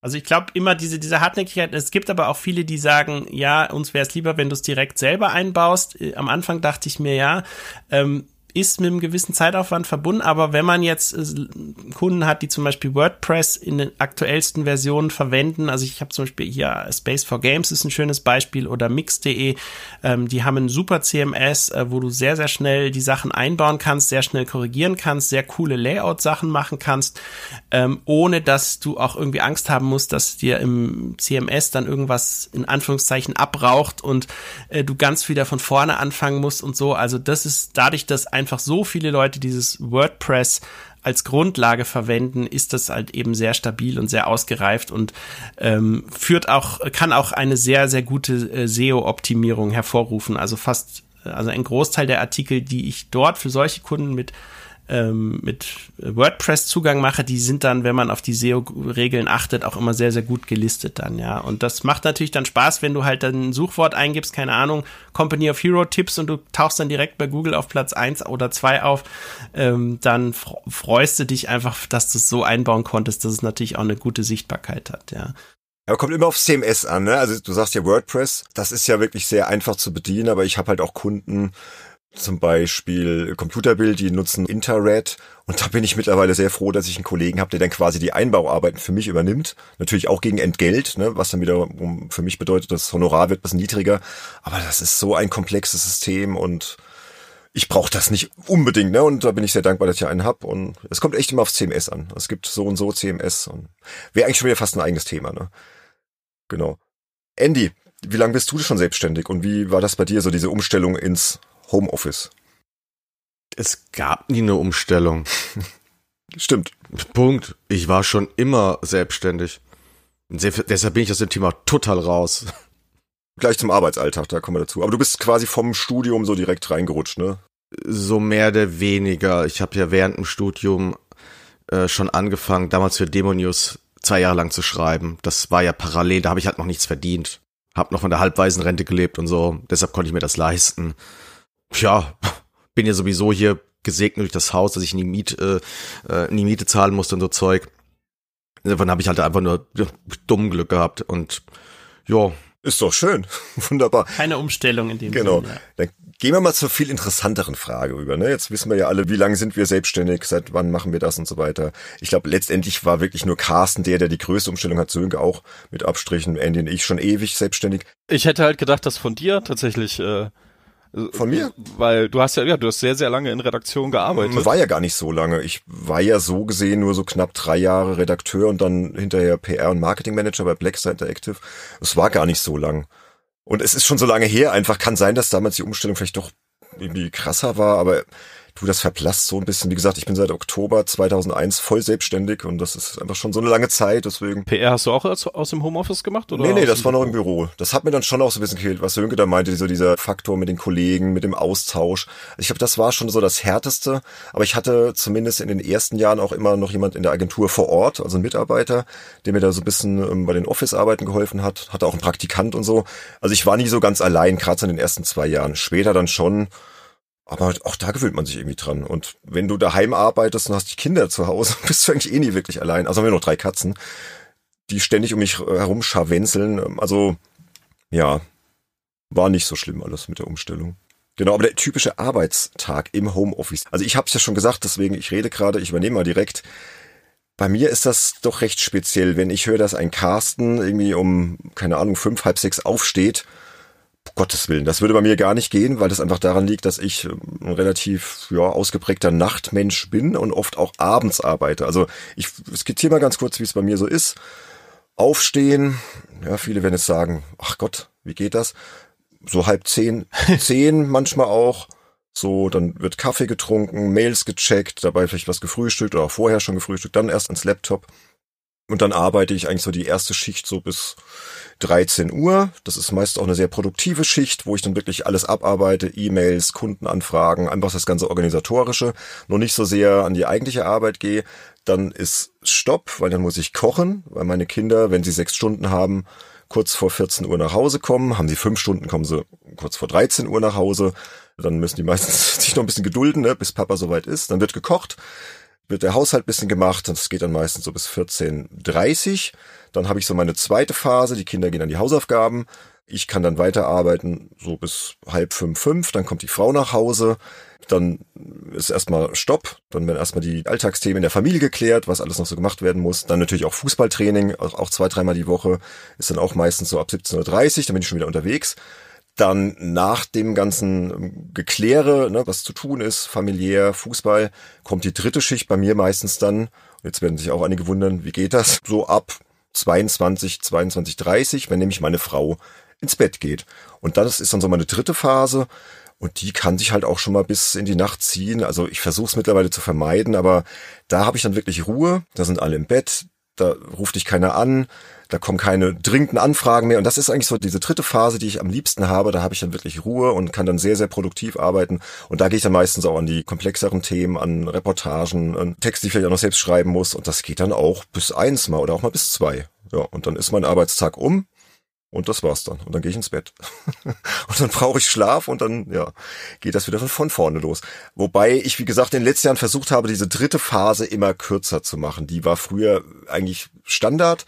Die ging dann auch mal wirklich bis drei oder vier, wenn es hart auf hart kam. Ich mache auch manchmal dann schon wirklich um elf, nach einer halben Stunde oder so, ne, Feierabend. Hab dann auch nochmal Zeit für mich. Also es ist nicht mehr so dramatisch wie früher. Und wenn es wirklich mal gut läuft und ich hatte eine sehr, sehr produktive Vormittagsphase, kann ich mir diese Phase manchmal auch komplett schenken und habe dann auch wirklich mal Zeit, was zu zocken und meine Serien zu schauen, was ja auch mal sein muss. Und du musst, wenn es mal länger dauert, nicht unter dem Büroschreibtisch schlafen, sondern kannst dich einfach ins Bett rollen. Das ist auch ein Vorteil zu damals. genau, richtig, richtig. Und gut, ich muss dann schon nach oben gehen, ne, ins Schlafzimmer, aber ich habe hier meinen Arbeitsbereich quasi so unter dem familiären Alltag. Also ich habe so eine Einliegerwohnung im Haus, was schon ziemlicher Luxus ist.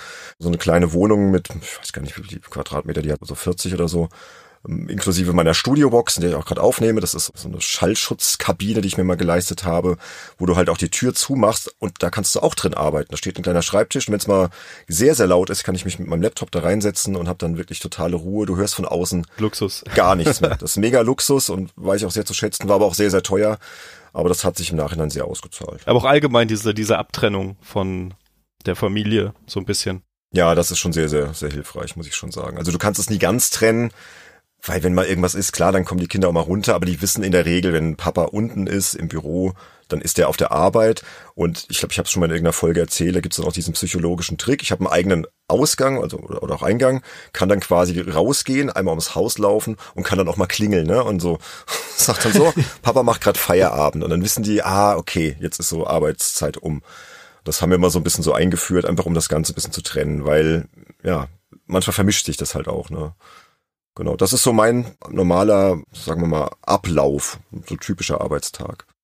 Das war tatsächlich hier eine Zeit lang ein kleiner Kampf, beziehungsweise etwas, was wir äh, alle so ein bisschen lernen mussten und was jetzt auch die, die Kids natürlich dann so nach und nach lernen mussten. Und wenn ich an den ganz Kleinen denke, der das auch noch lernen muss mit der Zeit, ähm, meine Frau hat sich natürlich am Anfang tierisch darüber gefreut, dass ich zu Hause bin, so viel. Und äh, besonders in den Phasen, in denen sie dann auch frei hatte, Mutterschutz, äh, keine Ahnung, Elternzeit oder äh, Urlaub, dass sie dann halt natürlich immer mal wieder reingekommen ist. Ah, Schatz, ich muss dir was erzählen.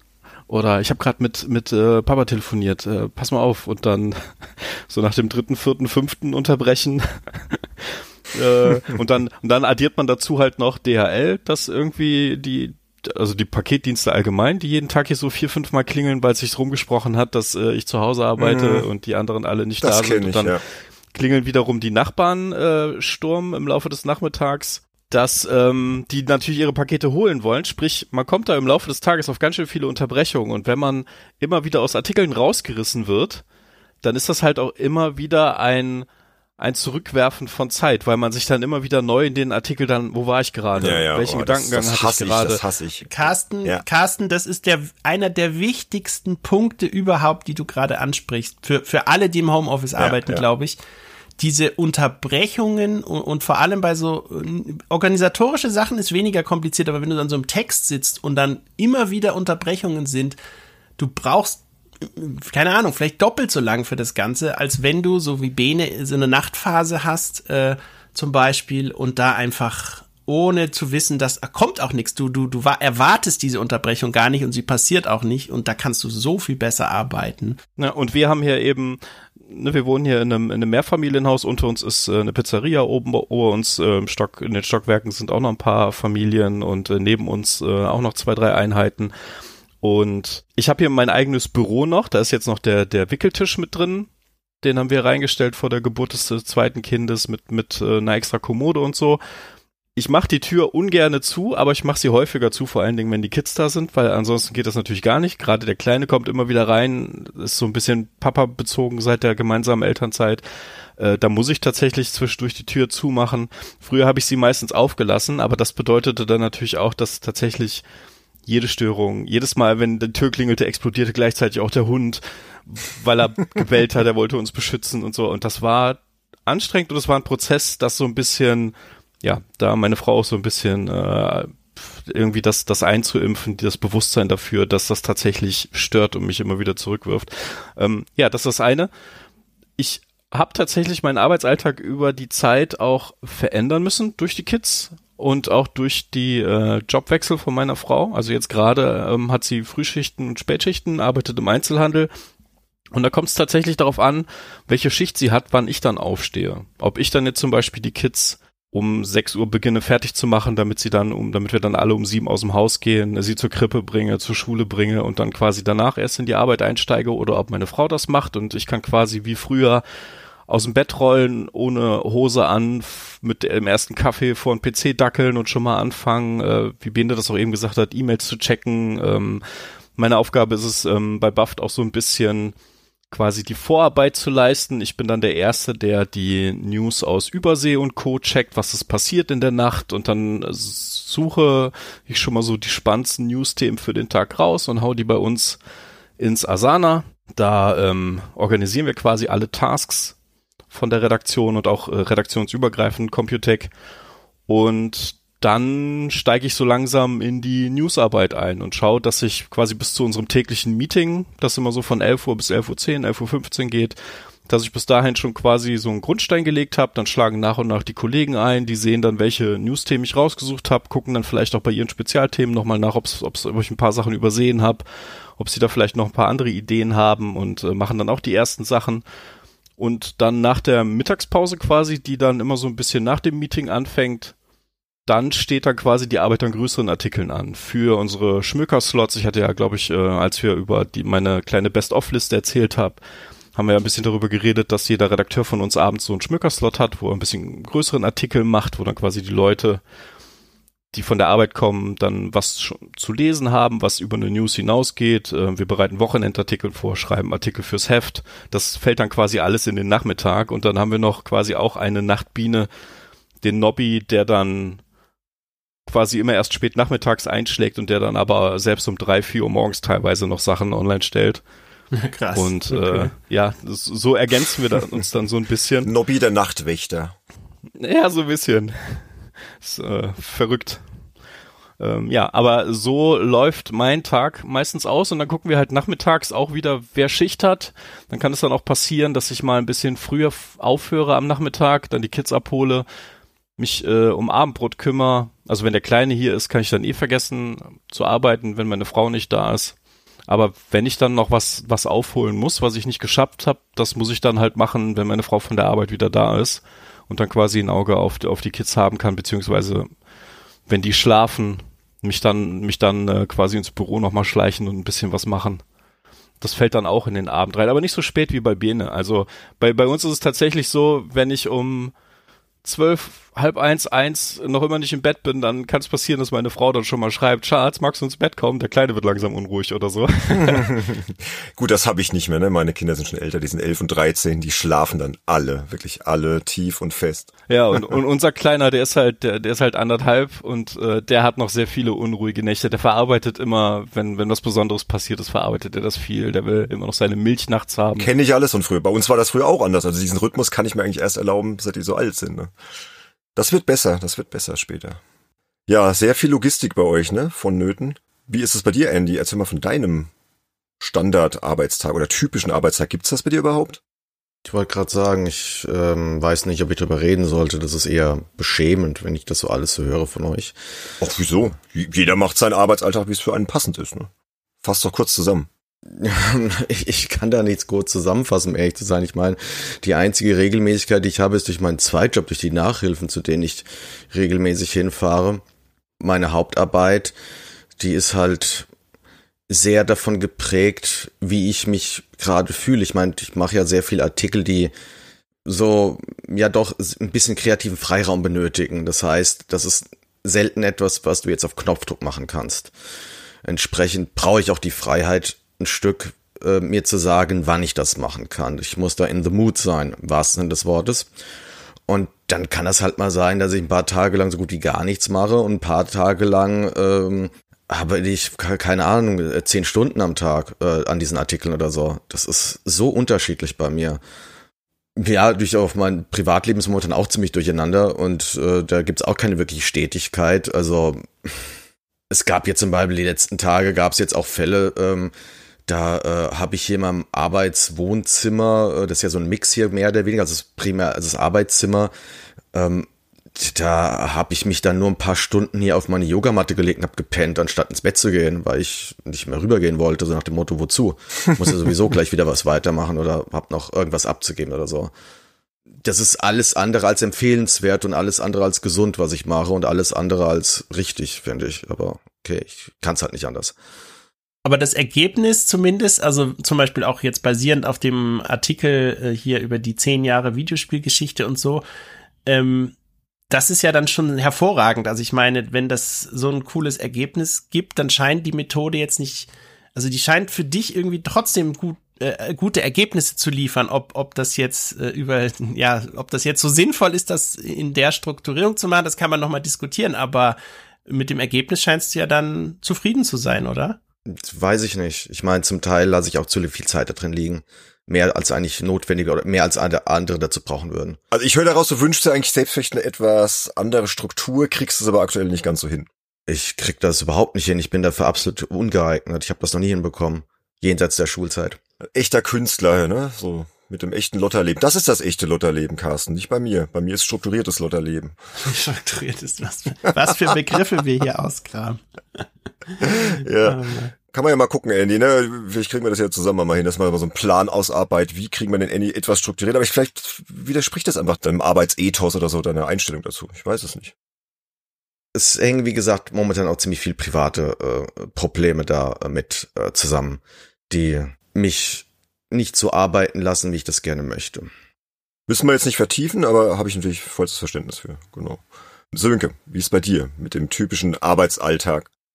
Ja, also bei mir ist, ich glaube, man kann das so beschreiben, das ist so ein bisschen die Umkehrversion von dem, was du machst, ähm, was die, äh, also nicht unbedingt was die Zeiten angeht, sondern eher was äh, das wann, was mache ich was angeht. Also was ich zum Beispiel, ähm, wir haben das irgendwie so geregelt, ähm, ich stehe, äh, ja, wann stehe ich denn immer so, so Viertel vor sieben auf, dann frühstücken wir alle zusammen, meine Frau bringt die Kids äh, Richtung Kindergarten, Schule ähm, und dann nutze ich diese Zeit eigentlich, die ich dann habe, um zu tippen, um zu schreiben, weil ich weiß, ähm, da sind auch viele, also da ist zum Beispiel der Bene noch nicht wach, kommt noch nicht mit Anfragen, ähm, da sind viele äh, von den Agenturen mit ihrem eigenen Kram beschäftigt, ähm, da ruft dich generell, kriegst du dort weniger Anrufe, als es dann ab der Mittagszeit der Fall ist oder nach dem Mittagessen. Ähm, das heißt also, diese Zeitfenster zwischen, sag ich mal, 7.45 Uhr bis ungefähr 11 Uhr,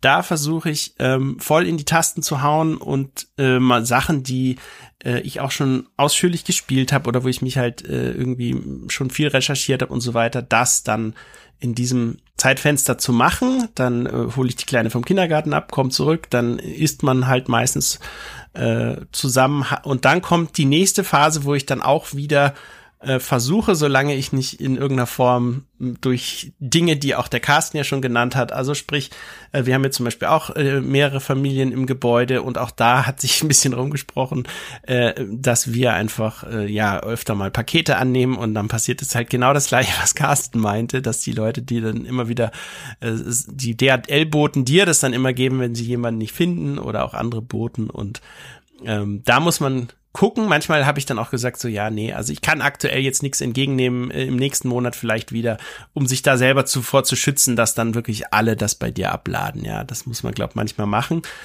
Dann kommt so, ja, das geht dann so bis, keine Ahnung, 18 Uhr. Ähm, würde ich mal sagen, oder halb sieben. Um, ähm, dann isst man halt zusammen, macht abends irgendwie mit der Family was zusammen und dann versuche ich dann abends, wenn äh, irgendwie alle schon wieder total K.O. sind vom, vom Tag, ähm, öfter dann irgendwie diese Zeit dann noch zu nutzen, um Spiele, die ich teste, in aller Ruhe und ohne Stress zu spielen, ja. Ähm, und das, äh, wie lange das dann dauert, das hängt dann auch so ein bisschen davon ab, ähm, wie gut ich gerade im Spiel drin bin. Also ich hatte jetzt zum Beispiel viel abends ähm, Horizon gespielt, ähm, Call of the Mountain und wenn ich dann da gerade super durchgekommen bin in Passagen, dann dachte ich mir, ach komm, ist jetzt ein Uhr, da spielst du noch mal eine halbe Stunde oder sowas. Ja, aber es kann auch sein, dass ich selbst ab zwölf dann so K.O. bin, dass ich sage, nee, jetzt ist äh, ich pack's einfach irgendwie nicht mehr. Ja. Also das würde ich sagen, so das ist die ähnliche Struktur wie bei Bene mit immer wieder Unterbrechung, aber eher mit dem Fokus auf dem Schreiben vormittags, weil ich da weiß, da bin ich auch noch nicht so KO. Also ich merke, wenn ich in, in, in einem Zustand schreibe, wo ich einfach schon doch eine gewisse Müdigkeit in mir habe, brauche ich viel länger, äh, nick ab und zu vielleicht mal ein und baue da auch Fehler ein und so. Also es macht eigentlich keinen Sinn. Ich versuche das Schreiben wirklich äh, zu einer Zeit zu machen, wo es, wo ich einfach auch fit bin, ja. Ähm, Spielen ist dann was anderes, da ist man irgendwie aufgekratzter und muss ja aufmerksam sein, um irgendwie weiterzukommen. ähm, und beim Schreiben, glaube ich, ja, kann man auch immer nachts mal machen. Ich habe mal eine Zeit lang gehabt, wo ich ähm, und das war nicht gut, also kann ich nicht empfehlen, wo ich ähm, von Monster Energy wegen irgendeiner Promotion-Aktion für einen Kunden haben die mir 60 Energy Drink Dosen geschickt. also, also sie haben mehrere, mehrere Paletten geschickt und dann dachte ich mir, was soll ich denn mit diesen ganzen Energy Drinks? Ich trinke das das Zeug nicht. Und dann habe ich aber einmal angefangen, habe ich mal eine Dose getrunken und ich weiß nicht, was sie da reinmischen in diese reguläre grüne Version aber da bin ich so wach geworden. Also ich wirklich abends um elf habe ich das getrunken und ich war topfit, wirklich wie ein Turnschuh aufgesprungen und konnte bis irgendwie zum drei oder so voll super arbeiten und dachte mir, das ist ja voll das Wundermittel. Ja, keine Ahnung. Ich glaube, es war das Guarana oder was da drin ist.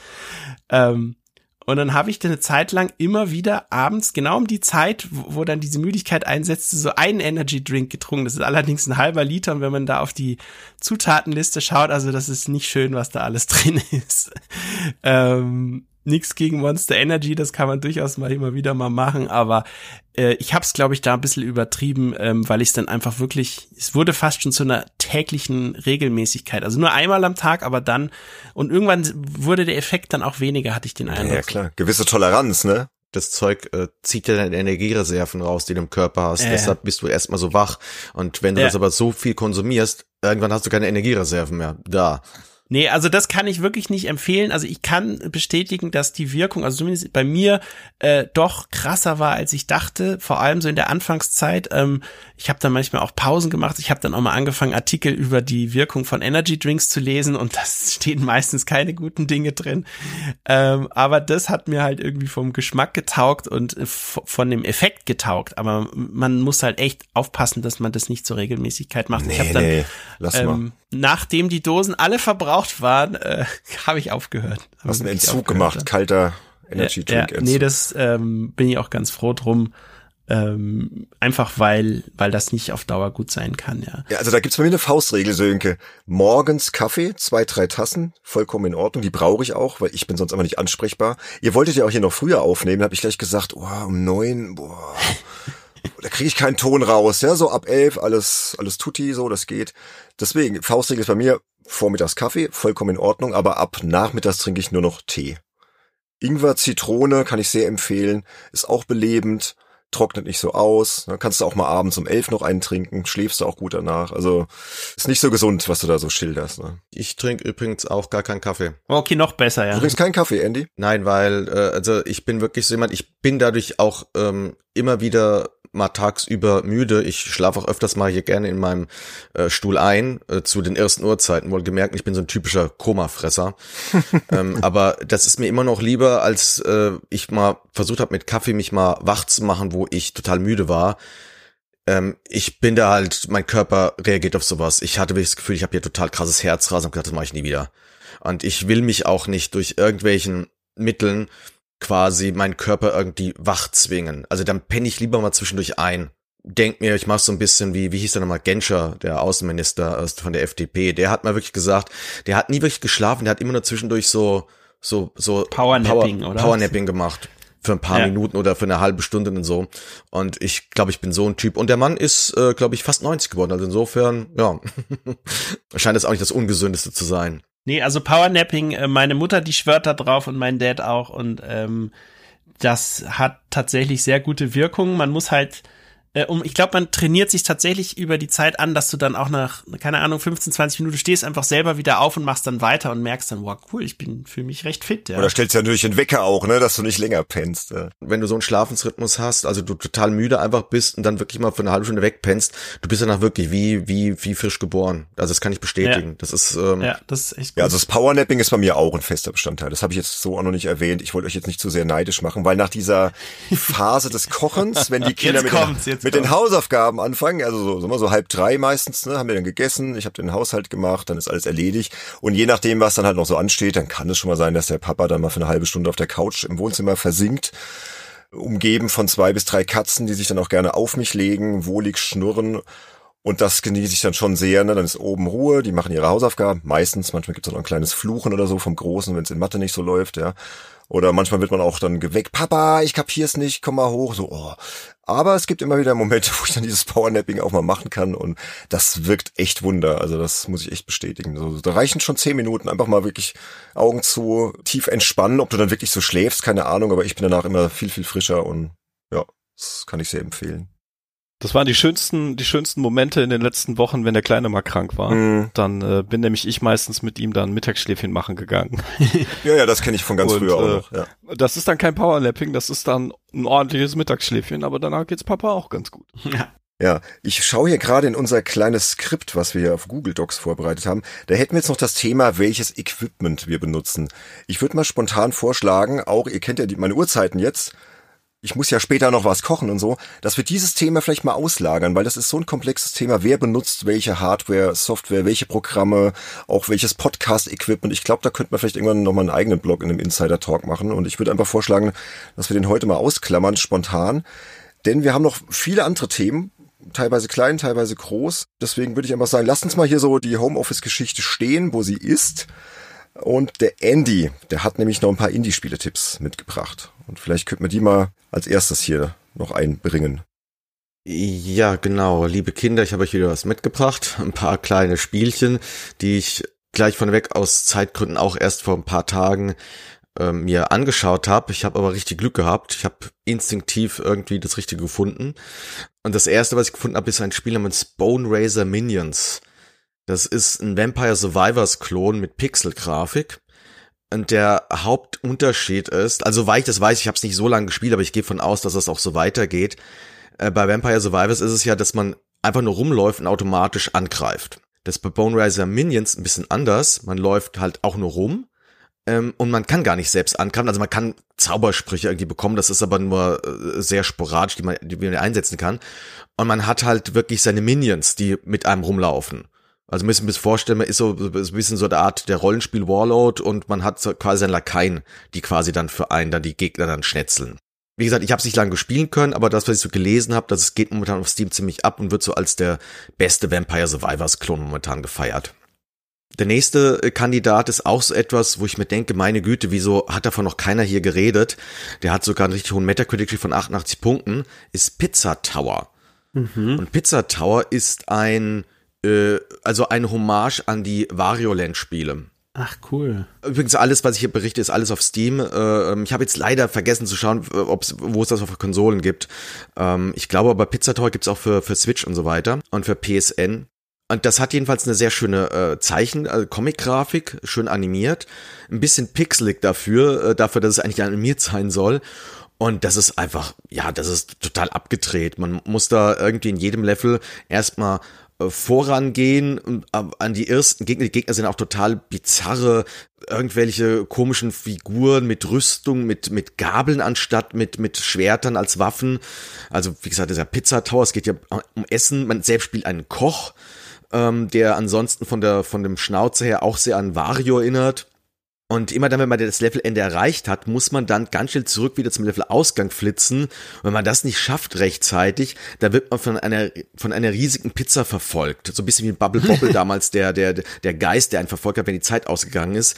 wenn der einen kascht, dann muss man den kompletten Level von vorne anfangen. Und das ist durchaus dann noch anspruchsvoll. Und auch der, der erste Endgegner, an dem sitze ich ehrlich gesagt noch, der ist, das, das spielt man nicht mal so nebenbei. Und das hat, äh, wie gesagt, einen sehr hohen Metacritic-Schnitt und auch die Steam-User sind hellauf begeistert. Also ich habe das Gefühl, wenn das Spiel bis zum Ende des Jahres in den Köpfen bleibt, das könnte sogar äh, Auszeichnung bekommen. Der nächste Kandidat ist 24 Killers. Und jetzt wird's ganz obskur, denn 24 Killers ist eine Hommage an ein Spiel, was an sich schon kaum einer kennt, nämlich Moon Remix RPG Adventure. Ich weiß nicht, ob das irgendeiner von euch mal gespielt hat. Nee. Das war ein PlayStation-Spiel von 1997, was nie außerhalb von Japans erschienen ist, bis vor einem vor ein paar Monaten, da ist dann die Switch-Version ist dann endlich mal lokalisiert worden. Und die Leute, die das damals gespielt haben oder auch seither gespielt haben, sagen, das war vielleicht das beste Spiel des Jahres 1997. Und wir reden hier von dem Jahr, wo Final Fantasy VII erschienen ist. Das ist ein ziemliches Meta-Rollenspiel, äh, wo man quasi nicht den Helden spielt, sondern den Anti-Helden spielt und was auch ein ganz großes Vorbild zu Undertale gewesen ist. Und dieses 24 Killers, das geht von der Story nicht ganz so in diese Richtung, aber von der Art her so für die Grafik aufgebaut ist, weil dieses Moon äh, Myrics RPG Adventure war halt auch für diesen diesen bizarren Grafikstil. Das war so eine Mischung aus äh, vorgerenderter Grafik und ja, also die Gegner, die sahen aus wie so aus aus irgendwelchen Kindersendung, jetzt nicht Sesamstraße, aber so diese, ihr, ihr, kennt euch da besser aus, weil ihr alles, weil ihr, weil ihr alle, weil ihr alle Kinder habt, aber es gibt auch solche Kindersendungen, wo irgendwelche bizarren, gerenderten Figuren mit großen Glubschaugen rumlaufen oder sowas. Ja, SpongeBob. Ey, nicht so ganz, es geht wirklich um gerendert, weil SpongeBob ja, ist ja wieder gezeichnet. Ich weiß. Die, es klingt so ein bisschen nach Teletubbies, aber dann doch wieder nicht ganz, aber ja. Ja, aber es geht, aber, da, aber das passt schon eher als, als SpongeBob in der Tat dieser bizarre Charme, also man merkt auch diese, diese ganze gerenderte Grafik in 24 Killers, das ist, das ist in diesem Renderstil wie dieses alte Moon Remix RPG Adventure. Und allein das macht es irgendwie sehr charmant und auch sehr bizarr und also für Leute, die halt einfach mal was spielen wollen, was halt einfach nur bizarr putzig ist. Ich kann's, kann sich anders beschreiben. Ähm, man, man braucht, glaube ich, ein bisschen Eingewöhnungszeit, aber wenn man nach einer halben Stunde drin ist, kommt man, glaube ich, da nicht mehr raus. Und das würde ich auch gerne weiterspielen. Also das von den ganzen Spielen, wo ich sage, das würde ich privat gerne weiterspielen. Also auch so einer der ersten Figuren, dem man begegnet, ist eine, ist eine siamesische Katze, deren beiden Köpfe zusammengewachsen sind. Und allein das sieht schon total kaputt aus. Ja, möchte auch gerne wissen, was die Entwickler so nachts träumen. Und der letzte Titel, den ich ansprechen möchte, weniger vom Spiel als von der Musik ist Atone Heart of the Elder Tree.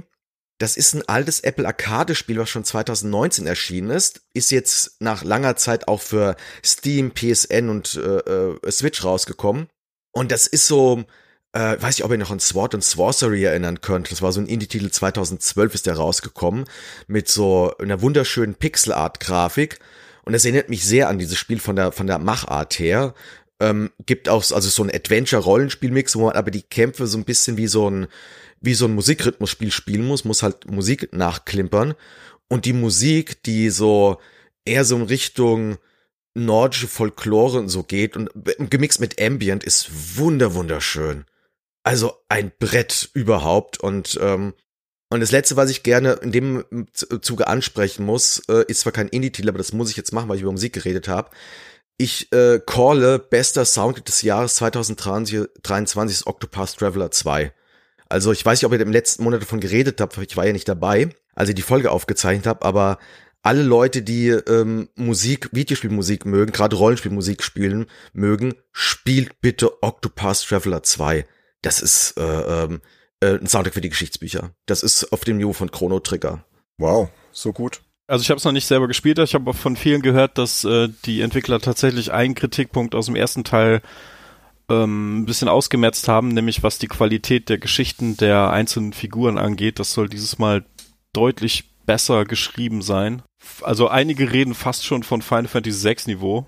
Also das Spiel ist besser als der Vorgänger. Ich habe es für Gameswelt habe ich hab ich einen Test geschrieben. Es hat aber immer noch den Nachteil, dass die Geschichten, weil man spielt ja mehrere Hauptcharaktere parallel beziehungsweise sammelt die nacheinander ein. Und das Hauptproblem besteht immer noch, dass die Geschichten sich zu getrennt anfühlen. Auch wenn sie versucht haben, ähm, so kleine Nebenplotstränge einzubauen, wo zwei Charaktere zusammen etwas erleben. Aber das ist, das gibt noch nicht dieses Verbundenheitsgefühl. Und wenn du das allerdings, wenn du damit klarkommst, ja, es ist eines der besten Rollenspiele, die Square Enix in den letzten zehn Jahren rausgebracht hat. Also ähm, diese, da, das funktioniert einfach super. Also die Square Enix probiert ja immer wieder momentan etwas. Wir machen ja ganz viele Experimente und Octopus Traveler ist ein voller Erfolg. Und der zweite Teil ist in jeder Hinsicht besser als der erste. Und wie gesagt, die Musik von Yasunori Nishiki ist äh, allein dafür lohnt es sich. Kann ich es auch spielen, ohne den ersten Teil zu kennen? Ja, ja, ich habe den ersten Teil nur teilweise gespielt, nie durchgespielt und ich bin im zweiten, du hast komplett neue Charaktere und ich glaube, es ist sogar eine andere Welt, aber da bin ich mir jetzt nicht sicher. So wie Final Fantasy halt. Kannst ja auch spielen, ohne die Vorgänger gespielt zu haben. Also der Olaf hat das auch getestet für Computerbild. Der war auch sehr angetan, aber nicht ganz so begeistert. Er hat so ein bisschen kritisiert, dass es dem Vorgänger doch sehr, sehr ähneln würde. Kannst du das bestätigen? Äh, ja, natürlich. Es ist dem Vorgänger sehr ähnlich. Das ist richtig, aber es macht den Vorgänger nicht wieder hinsicht besser. Und ihr wisst ganz genau, wie pingel ich, ich bin. Ich möchte lieber was Neues haben. Aber äh, wenn du halt wirklich so eine konsequente Verbesserung siehst, ja, ich meine, man muss halt äh, auch diesen Grafikstil halt mögen. Der ist halt ein bisschen eigen, finde ich immer noch. Das ist ja so ein Pixel-Art-Stil, aber mit sehr bunter Neon-Grafik. Ähm, das ist halt auch immer noch so. Und äh, ich finde, so sollten wirklich Fortsetzungen sein. Wirklich treu wie der Vorgänger, ähm, aber halt, wie gesagt, äh, wie Carsten es schon gerade meinte, die, äh, die, die gröbsten Fehler ausbessern, ausmerzen und ähm, ich glaube, dieser Komponist übrigens, warum der Soundtrack so gut geworden ist, der hat so gut wie nichts anderes vertont. Der hat so gut wie, also nur mal beim paar Spielen mal so ein, zwei Tracks beigesteuert. Und Octopus Traveler sind die einzigen Soundtracks, die er komplett gemacht hat. Und der Vorgänger, der ist ja, der ist ja fünf Jahre alt inzwischen. Und wenn du fünf Jahre lang Zeit für nur ein Spiel investierst, dann kommt halt sowas bei raus. Und das merkt man halt. Klingt schön. War jetzt kein typischer Indie-Titel, aber auf jeden Fall auch ein schöner Abschluss deines Blogs. Vielen Dank, Andy. So, Bevor wir jetzt in die Press Review Sektion gehen, wollen wir uns noch von einem Kollegen aus der Branche verabschieden, Sönke. Ja, also das ist, ähm, das hat mich persönlich wirklich sehr hart getroffen, weil ich diesen Kollegen äh, zum einen bei uns im Podcast hatte. Ähm, eine schöne Sendung haben wir, glaube ich, gemacht. Ähm, das war vor anderthalb Jahren oder so. Und zum anderen, weil ich ihn sehr, sehr lange kannte. Ähm, schon damals, als ich bei Videogames angefangen habe. Äh, es geht hier um Ingo Horn, das möchte ich jetzt äh, erstmal sagen, damit jeder das auch natürlich zuordnen kann und der leider im viel zu jungen Alter von uns gegangen ist ähm, und ja, irgendwie eine große, sehr große Lücke hinterlässt ähm, in allen möglichen Bereichen. Also er hat sich ja eben mit seinem Charity-Verein sehr engagiert für äh, Belange in der, also für Personen ähm, aus der Games-Branche, die irgendwie selber Schwierigkeiten haben, äh, denen man irgendwie versucht, wieder auf die Beine zu helfen und hat halt da so einen großen Fokus in den letzten Jahren draufgelegt, hat aber eben als Pressesprecher ähm, für Wargaming Europe auch einfach super Arbeit immer geleistet, tolle äh, Aktionen immer gestartet. Ähm, ich weiß, wir hatten Bene einmal eine Geschichte gemacht zu World of Tanks äh, für Computec ähm, und da gab es ein Event in Paris. Ähm, da ging es um irgendwie so ein neues, äh, ja, eine neue Erweiterung einfach und da war der Ingo auch wieder vor Ort und hat sich dann direkt mit hingesetzt und dir alle Features äh, rauf und runter selber direkt erklärt, ohne dass die Entwickler da groß ähm, sich einklinken mussten, beziehungsweise hat er irgendwie immer, er war einfach immer voll in den Produkten drin und hat dafür geschwärmt und äh, einfach, du hast einfach gemerkt, er hat seinen Job gerne und super gemacht und ähm, hat dann früher ja auch bei ähm, Interplay äh, gearbeitet. Also das war so die Zeit, wo ich ihn zuerst kannte und hat ihn auf verschiedenen Messen dann in auf der ECTS in London und E3 und so weiter und immer wieder, wenn es um äh, ja Themen ging äh, von Interplay, war ist er dir dann halt über den Weg gelaufen, ja und hat dir äh, mit seiner Begeisterung für für die Themen, die er betreut hat, das dann gezeigt und ähm, insofern, ich hatte immer einen guten Draht zu ihm und er hatte mir tatsächlich auch mal einen Job angeboten. Ähm, ich glaube, es war sogar damals bei Wargaming, den habe ich dann aber, weil es ja einfach geografisch nicht gepasst hat, in Wind geschlagen, äh, da nach komplett mit äh, Haus und Heim sozusagen nach, nach Berlin irgendwie umzuziehen. Aber ähm, Ingo hat, finde ich, sehr, sehr viel für die Branche geleistet und äh, war auch auf persönlicher Ebene einfach äh, jemand, mit dem man sehr gut auskommen konnte. Und äh, das ist echt sehr traurig, äh, dass er von uns gegangen ist. Und es hat, ich, es kam so überraschend, ja, das war das, was mich eigentlich am meisten geschockt hat, dass er ja, ähm, Bene, du, ich weiß nicht, was war sein ähm, Alter. Ich glaube 49, war ja 49. Neun, ja, war nicht mal 50 Jahre alt, ja. ja. Und ähm, ja, das gibt einem dann schon zu denken, ne, wenn man selbst so langsam Richtung 50 marschiert und dann wird er halt so so ein aktiver Mann, ja, mit dem du auch ständig zu tun hast, einfach so aus dem Leben gerissen und dann ist halt vorbei, ne? Also habe ich auch sehr geschluckt, ja. muss ich sagen. Dann an dem Tag habe ich auch gesagt, weißt du was, ey, lass mal alles stehen und liegen lass den Stress heute mal sein, so, das, das holt einen manchmal auch sehr runter, so, so Ereignisse, weil du dann einfach merkst, ja, das Leben kann halt auch schnell Total. vorbei sein. Und das Tragische bei Ingo war auch, dass er und sein Partner ja erst vor kurzem nach Spanien ausgewandert sind und sich da ein neues Leben aufgebaut haben. Das hat man so ein bisschen auf Facebook mitbekommen, hat auch immer ganz euphorisch geschrieben, weißt du, und dann freust du dich für ihn so, dass er da jetzt sich so ein Lebenstraum verwirklicht und da wohl auch gut angekommen war und dann zack, ist vorbei. Ne? Also das hat mich schon sehr getroffen. Ich habe ihn jetzt gar nicht so oft getroffen. Ich glaube mal auf der Gamescom 2014 war das, auch mit Wargaming irgendwas, World of Tanks war auf jeden Fall ein Thema.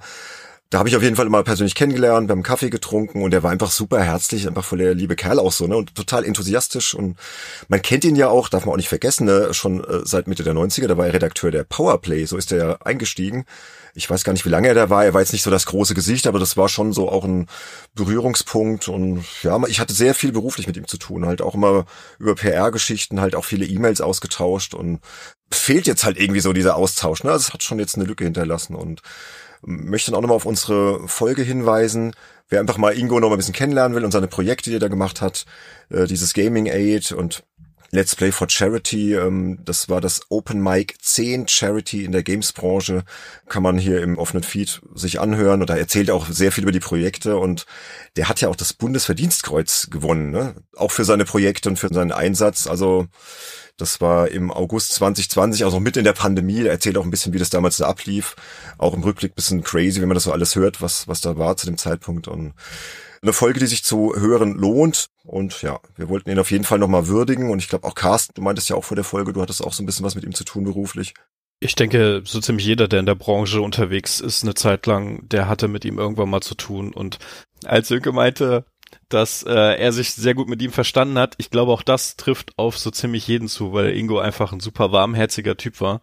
Ich weiß noch, also ne, man ist es ja gewohnt als jemand von der Presse, dass Leute aus dem, vom Publisher oder von der PR vor allem und vom Marketing, dass die sehr, sehr freundlich gegenüber einem sind, wenn, wenn ein Event ansteht oder sowas.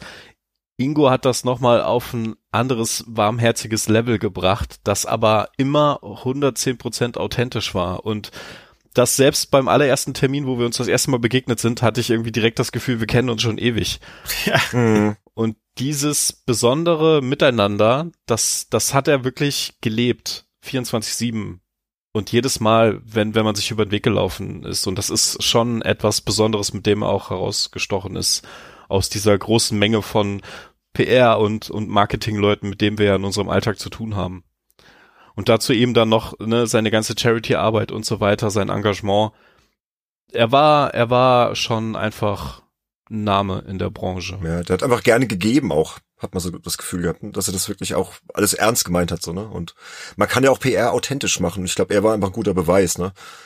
Ja, der, auf jeden Fall. Der auch mal also. zugegeben hat, wenn was vielleicht nicht ganz so toll war, ne? So, das ist ja oft so, so ein Punkt, wo PR-Manager manchmal auch vielleicht ein bisschen noch lernen müssen, ne? dass halt eben nicht alles toll ist an ihren Produkten. Und da kann man dann auch mal zu stehen und sagen, okay, ne?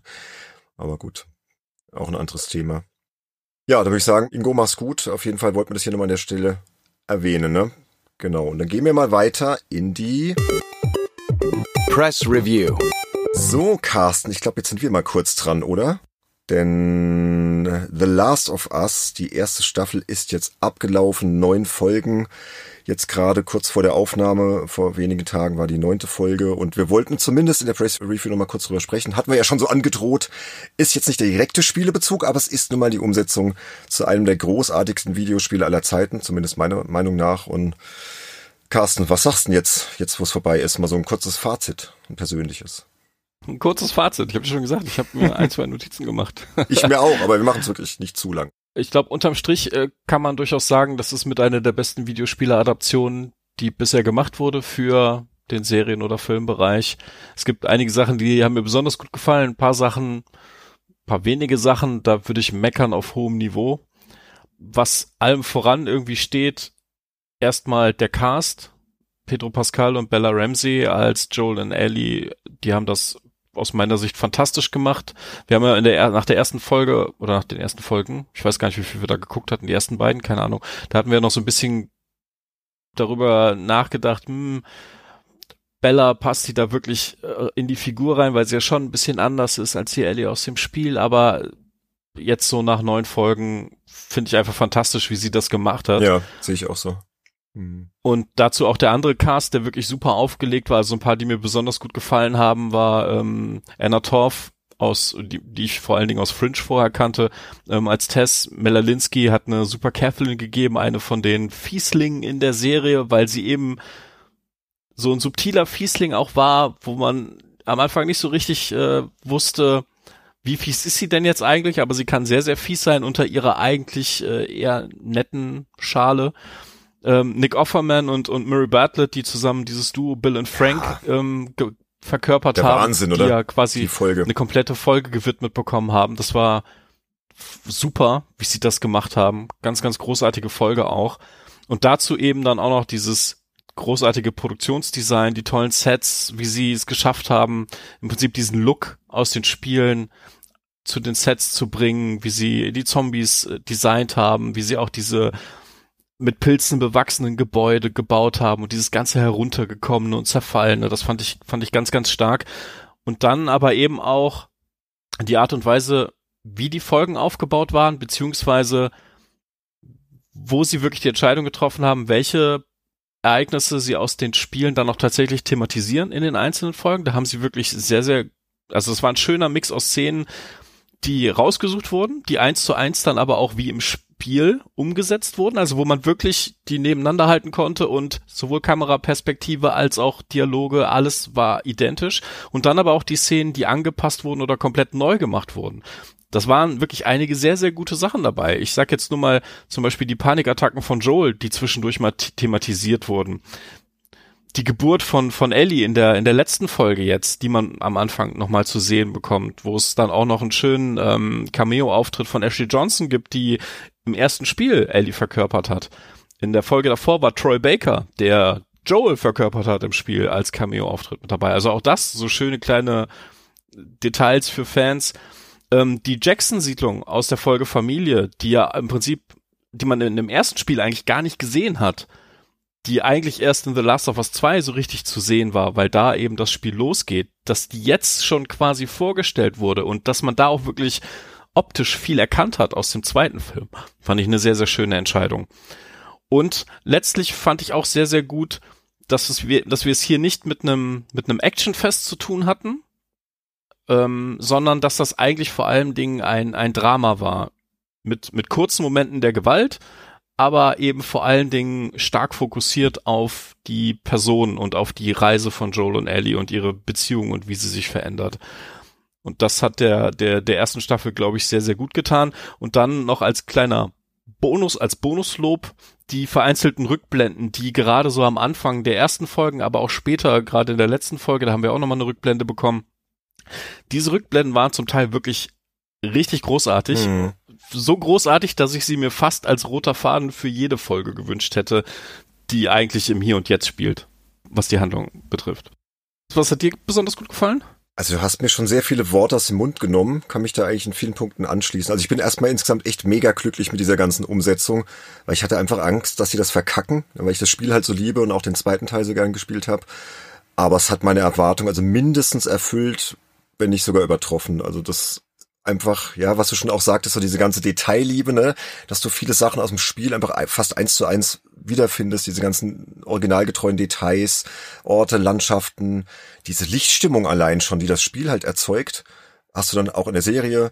Lauter so Sachen, wo du wirklich merkst, die haben sich da massiv auch mit dem Spiel befasst, ne? Ob es jetzt die Klamotten sind von Joel und Ellie, die dann auch wirklich eins zu eins übernommen wurden, die, die Gebäude, vor denen sie sich dann bewegen, die Gesten und so weiter, oder diese ganzen kleineren Details. Ellies Witzebuch fand ich im Spiel immer halt großartig, wenn sie dann halt da ihre, ihre schlechten Sprüche da vorliest und sich mit Joel da so ein bisschen kappelt und das kommt ja halt in der Serie auch regelmäßig vor, ne? Die, ihre Liebe zu Comics, zu den alten Arcade-Automaten oder dass dann auch Figuren wie Riley ähm, vorkommt. Das war auch eine ganz tolle Folge, dieser Rückblick mit Riley und wie, ja, wir wollen ja jetzt gar nicht spoilern, ne, was da genau passiert ist. Jedenfalls kennt man ja eigentlich Riley aus dem DLC Left Behind, das haben sie halt super in die Serie integriert.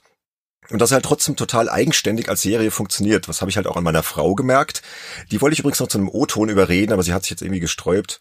Müssen wir darauf verzichten. Sie kennt das Spiel ja überhaupt nicht. Sie ist ja eine Nichtspielerin, haben wir ja schon in der vergangenen Folge thematisiert. Sie ist aber ein großer Fan von so Endzeit-Serien. Wir haben zusammen zum Beispiel The Walking Dead durchgelitten, wobei das ja immer schlechter wurde.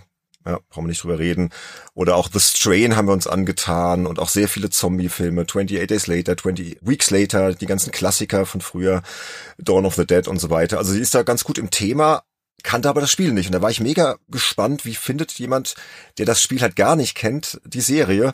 Und sie war halt von der ersten Folge an mega begeistert und total geflasht und was für mich ein Beweis war, dass das halt auch sehr, sehr eigenständig funktioniert. Und das muss man halt auch erstmal so schaffen, ne? wenn du halt eine Videospieladaption machst und es trotzdem schaffst, als Serie so gut zu funktionieren. Und trotzdem bietest du halt auch den Kennern wie uns dann halt neue Einblicke, was du halt auch gerade sagtest, ne?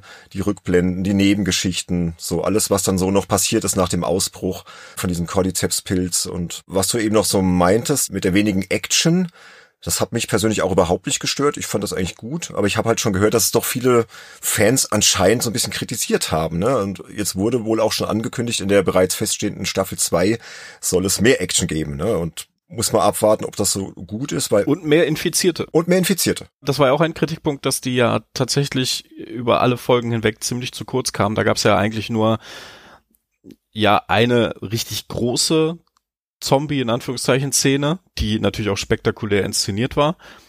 Äh, und ansonsten nur so kleinere kurze Begegnungen und halt vor allen Dingen, ne, das ist ja auch so bekannter Trope von Zombie-Dystopien, dass das wahre Monster eigentlich die Überlebenden sind oder von, von Dystopien allgemein, die überlebenden Menschen sind, die sich halt irgendwie zusammenraufen müssen, aber stattdessen wird halt in diesen Dystopien dann halt immer gemetzelt, Menschen gefressen, hm. vergewaltigt, was weiß ja, ich, ja. lauter fiese Dinge und ja, das ist ein altbekannter Trope und der, auf den wird sich hier natürlich auch fokussiert, weil Joel und Ellie eben auf viele Menschen treffen, die nicht wirklich nett sind. Ja, aber, das hat zum Beispiel meine Frau auch sehr positiv angemerkt, sie fand halt, dass die Figuren alle noch relativ menschlich geblieben sind oder dass das irgendwie nachvollziehbar ist, wie die sich verhalten und wie die leiden und wie die auch miteinander umgehen und trotzdem halt irgendwie jetzt zum Beispiel Ellie Riley trotzdem noch so dieses Menschsein behalten haben. Ne? Gerade diese Folge mit Riley fand ich super.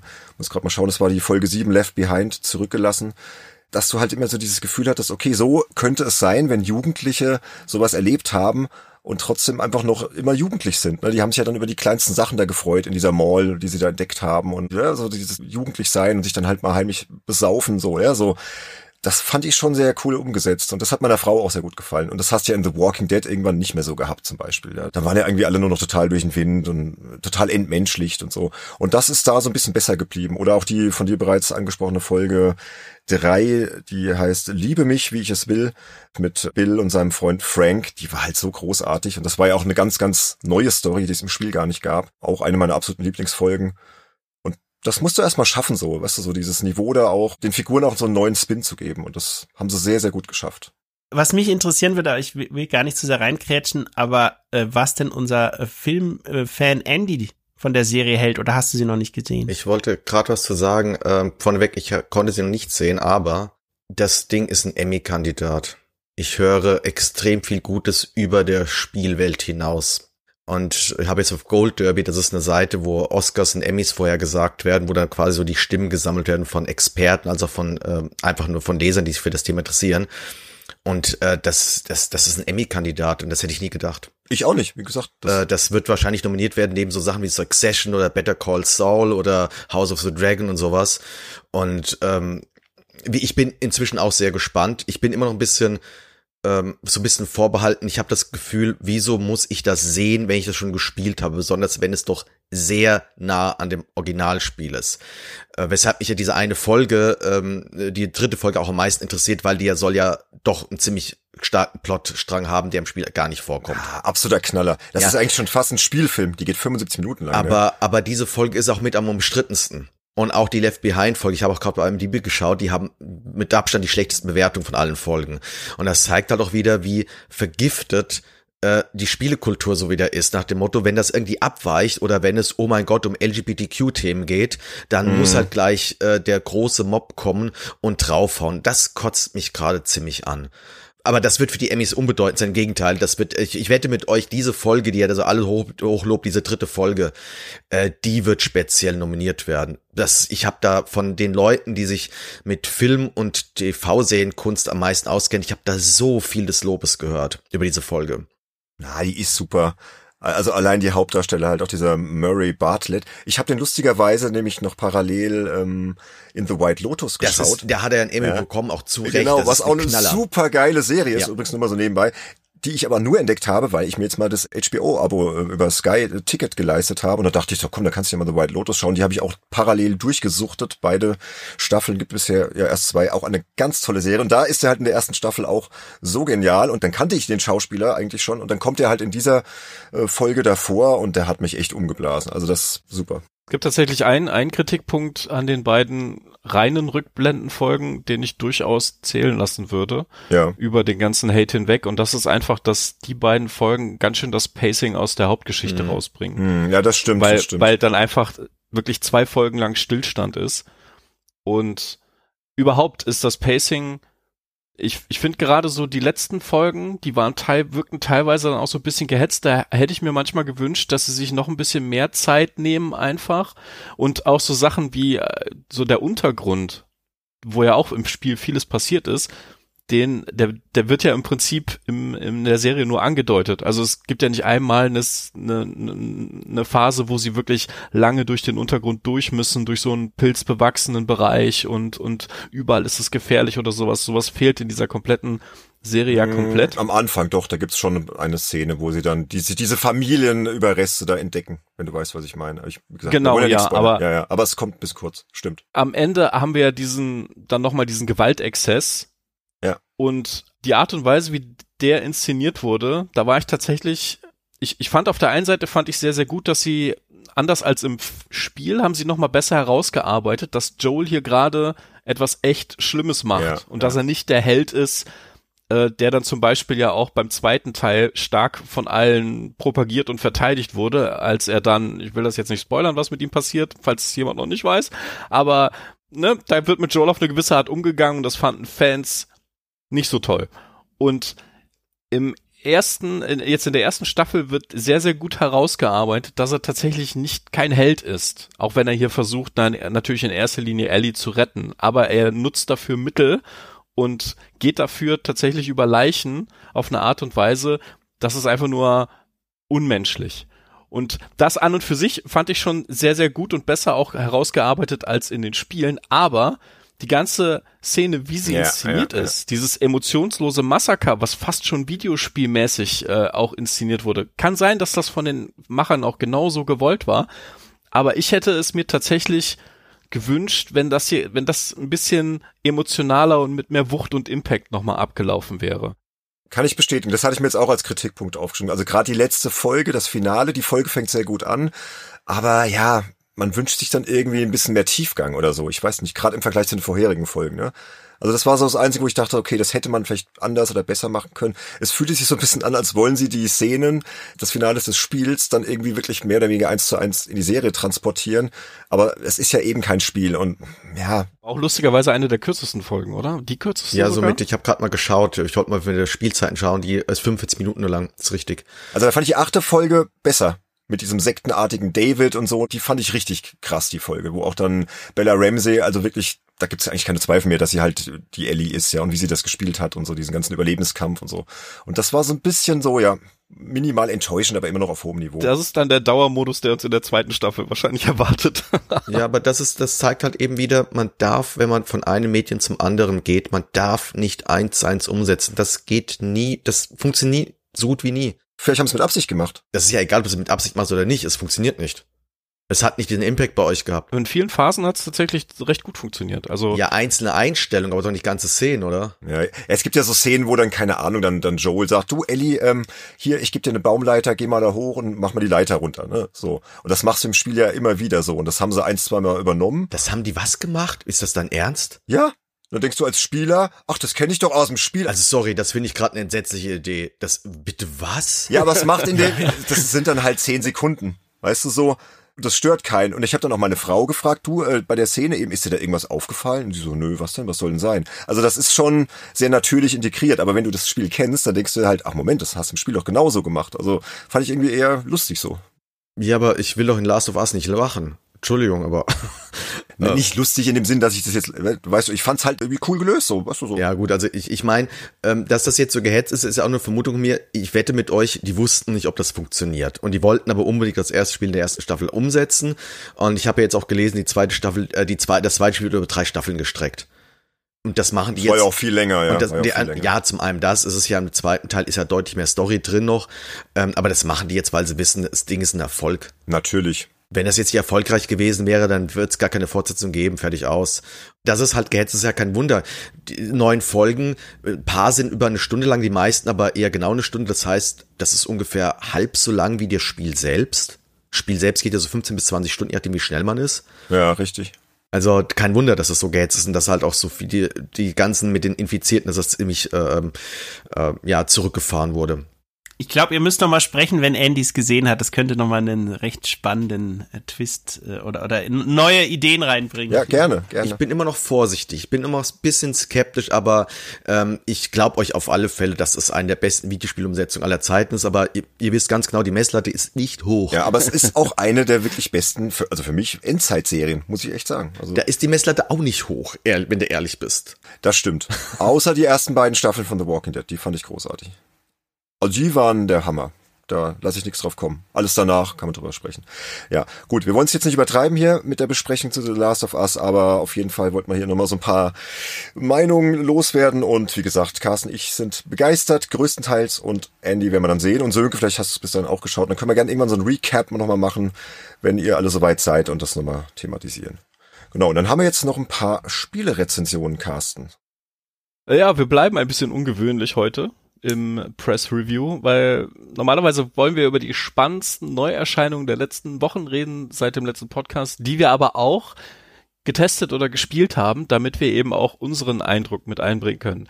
Aber wir sind alle Mann, gerade so bei den, ich sag mal, Core Games nicht so wirklich zum Testen gekommen in den letzten Wochen. Deswegen haben wir jetzt äh, quasi eine kleine VR-Sektion äh, unseres Sönkes, der ja richtig Gas gegeben hat bei dem Thema. Da wird er gleich ein bisschen was zu jetzt zu den Spielen erzählen, die er äh, getestet hat. Da haben wir aber natürlich dann auch noch mal ähm, Zitate von von anderen Kollegen, die die die Spiele sich angeschaut haben. Und vorher wollen wir noch ganz kurz mal einen äh, Test einwerfen, den der Bene vermittelt hat an den Daniel. Das ist- Link ist schön für gesagt. Computerbild. Und zwar hat er Destiny 2 Lightfall getestet, die äh, jüngste Erweiterung des Bungie Online Shooters. Release 28.02. für PlayStation, Xbox, PC. Und der Daniel hat, äh, ihr findet den Link des Tests natürlich äh, auch in den Show Notes, hat das Ganze wie folgt äh, im Fazit zusammengefasst. Bungie überzeugt mit der Handlung aus Destiny 2 Lightfall leider nicht. Sollten Sie also lediglich an der Kampagne des Spiels interessiert sein, dürfte Sie die neueste Destiny-Erweiterung definitiv enttäuschen. Wenn Sie jedoch in der Vergangenheit bereits Spaß am guten Game und Gunplay von Bungies Looter-Shooter hatten und im besten Falle auch noch an der übergreifenden Lore des Titels interessiert sind, dann gibt es auch in Lightfall viel zu entdecken. Lob bekommt außerdem ganz speziell der neue Raid, Wurzel der Albträume, aufgrund seiner wunderschönen Szenerie, Atmosphäre und den stimmigen Bosskämpfen, die ihm aber ein Tick zu leicht waren. Ich habe den ja gegengelesen. Ich weiß nicht, ob ihr es wisst, aber ich glaube, ihr wisst es. Ich war ja ein riesen Destiny 1 Fan. Hab dann nach dem Lesen des Tests gedacht, ja, ich glaube, das bleib ich auch, weil irgendwie klingt das alles nicht so wirklich geil, ne? Was Daniel da schreibt. Also Destiny 2 hast du nie gespielt? Doch, doch, ich habe Destiny 2 gespielt. Da fing das schon an irgendwie, so hat mich so ein bisschen die Faszination verloren. Mir wurde es dann irgendwann alles zu viel. Du kommst da ins Spiel rein und wirst halt erschlagen von Millionen Quests und hier und der Shop und das und dieses Season-Konzept, was sie dann irgendwann eingeführt haben, was man heute, heute halt so macht, ne, in MMOs. Ich weiß nicht, das war mir schon zu viel und wenn jetzt auch die Kampagne schon wieder so mau ist. Und, hm, also mich interessieren vor allem immer die Raids und der scheint ja schon gut zu sein. Aber ob das jetzt dann der Grund ist, mich da nochmal komplett ins Spiel reinzufuchsen, weil da musst du ja dann auch erstmal hinkommen, ne, dass du dann raiden kannst und so. Hm, nee, ich glaube nicht. Oder? Was meinst du, Carsten, als MMO-Spezialist? Mir ging es ähnlich. Suse ist unsere Destiny-Begeisterte. Ich habe ähm, quasi zum Launch damals reingespielt, habe auch bis ins Endgame reingespielt und dann das Ganze sein gelassen, weil ich liebe das Shooter-Gefühl. Also gerade so auf Konsole gibt's eigentlich nichts Besseres, außer vielleicht Halo. Und ansonsten reizt mich äh, die Marke leider überhaupt nicht. Das Gameplay ist fantastisch und es wird sich auch nicht geändert haben. Also das ist das Einzige, was mich vielleicht nochmal irgendwann doch nochmal zurückzieht, wenn ich mal Lust habe, paar Runden zu ballern. Aber wenn das drumherum dann so, so ja, es wirkt so ein bisschen uninspiriert langsam, ne? Und auch was Daniel da schreibt, dass du überhaupt nicht mehr die Story nachvollziehen kannst, wer dieser Typ ist, den man da sucht oder ne, dieses Etwas und das alles so. Es, es wird immer verworrener alles und die ganzen Figuren und also ich weiß nicht, ob die sich da ein bisschen verrannt haben da mit diesem ganzen Destiny-Universum, aber ich behaupte nur, wenn du da treu geblieben bist und bist seit dem ersten Teil begeistert und hast halt auch so ein bisschen so die Abstriche in Kauf genommen oder die Konzeptänderung, ich glaube, dann kannst du damit noch immer sehr viel Spaß haben. Und das, das typische Grinding hat, das schreibt er ja auch, das ist ja auch erhalten geblieben, wenn du da halt drauf stehst ne, und immer wieder das Gleiche machen und die gleichen Strikes und die gleichen PvP-Inhalte und so weiter und den Raid und so, dann macht das bestimmt wahrscheinlich immer noch tierisch viel Spaß. Aber mich hat's einfach so ein bisschen verloren. Und mir hat der erste Teil wahrscheinlich auch gereicht. Den habe ich halt auch extrem gesuchtet und hatte da tolle Zeiten und hatte auch einen tollen Clan. Teamkompetenz, Grüße nach draußen. Ich glaube, die gibt's auch immer noch, die Jungs in Destiny 2. Aber ja, da müsste schon irgendwie mich viel überkommen, dass ich den Ehrgeiz nochmal irgendwie aufbringe. Dann würde ich sagen, kommen wir jetzt zu Sönkes VR-Ecke. Ja, Thema VR. Eines der interessantesten PlayStation VR-Spiele ist nicht etwa von einem äh, großen Entwickler, den jeder kennt, sondern von einem kleinen Indie-Studio namens Pontoko. Und das Spiel selber nennt sich The Last Clockwinder.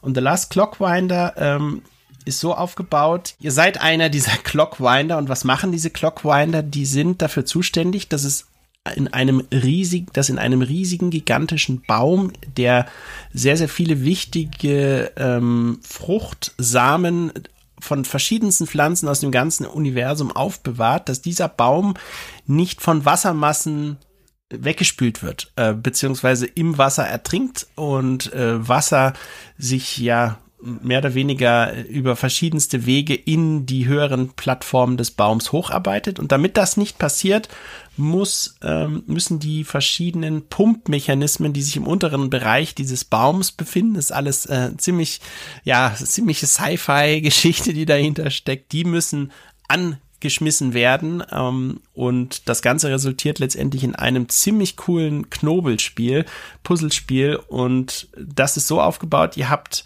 diesen Baum und der Baum hat eben diese Pumpen, damit die wieder laufen, müssen die mit, äh, ja, mit der Energie von zerstampften Früchten unter anderem gefüttert werden. Und um jetzt diese Früchte in großen Mengen abzuernten, müsst ihr halt erstmal in der Spielwelt diese Samen finden. Die sind überall in Kisten, Boxen, hinter irgendwelchen Ecken versteckt. Ihr lauft also durch die Welt, durch diesen Baum, äh, guckt, wo diese Samen sind und tut die dann in diese verschiedenen Samenwächsbehälter rein. Und dann kommen die auch direkt raus, sind direkt fertig gewachsen. Also es geht zack, zack, sind halt eben verschiedene Spezialpflanzen aus dem Universum dann müsst ihr diese Pflanzen in einen Schredder reinbekommen. Und damit die dort landen, habt ihr verschiedene Möglichkeiten. Ihr pflückt sie einfach, lauft mit der Frucht äh, zu diesem Schredder und schmeißt die da rein.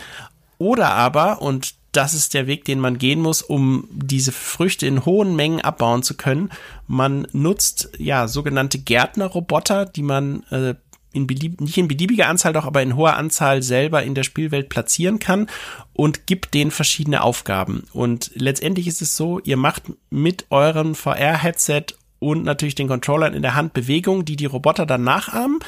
Und das Ganze können sie ja einige Sekunden lang machen und dann wiederholen sie diese Bewegung. Das heißt also, wenn ihr zum Beispiel eine Bewegung macht, ich pflücke die Frucht, schmeiße die Frucht zu einem anderen Roboter und der wiederum stopft sie in diese Schreddermaschine dann braucht ihr zwei Roboter, die das machen. Ähm, ihr programmiert die entsprechend, dass sie diese Sequenzen durchführen und dann wiederholen die das endlos und dadurch äh, kommt schon mal eine, ja, ein gewisser Strom an Früchten rein und dann könnt ihr bestimmte Maschinen aktivieren, könnt dann in weitere Bereiche des Baums vordringen und die damit verbundenen Rätsel werden halt im Spielverlauf immer komplexer. Dann müssen zum Beispiel äh, verschiedene Früchte über bestimmte Steckmodule miteinander kombiniert werden, äh, die dann wiederum in bestimmte Ebenen des Baums transportiert werden und so weiter. Also ich habe echt null Erwartung an dieses Spiel gehabt. Ich habe keine Ahnung, was da war, ich, ich hatte keine Trailer gesehen, ich hatte nichts dazu gelesen und bin dann in diesem Spiel drin, was, äh, nachdem man die erst, den ersten etwas komplizierteren Raum, der dann gar nicht mehr so kompliziert ist, wenn man es durchgespielt hat,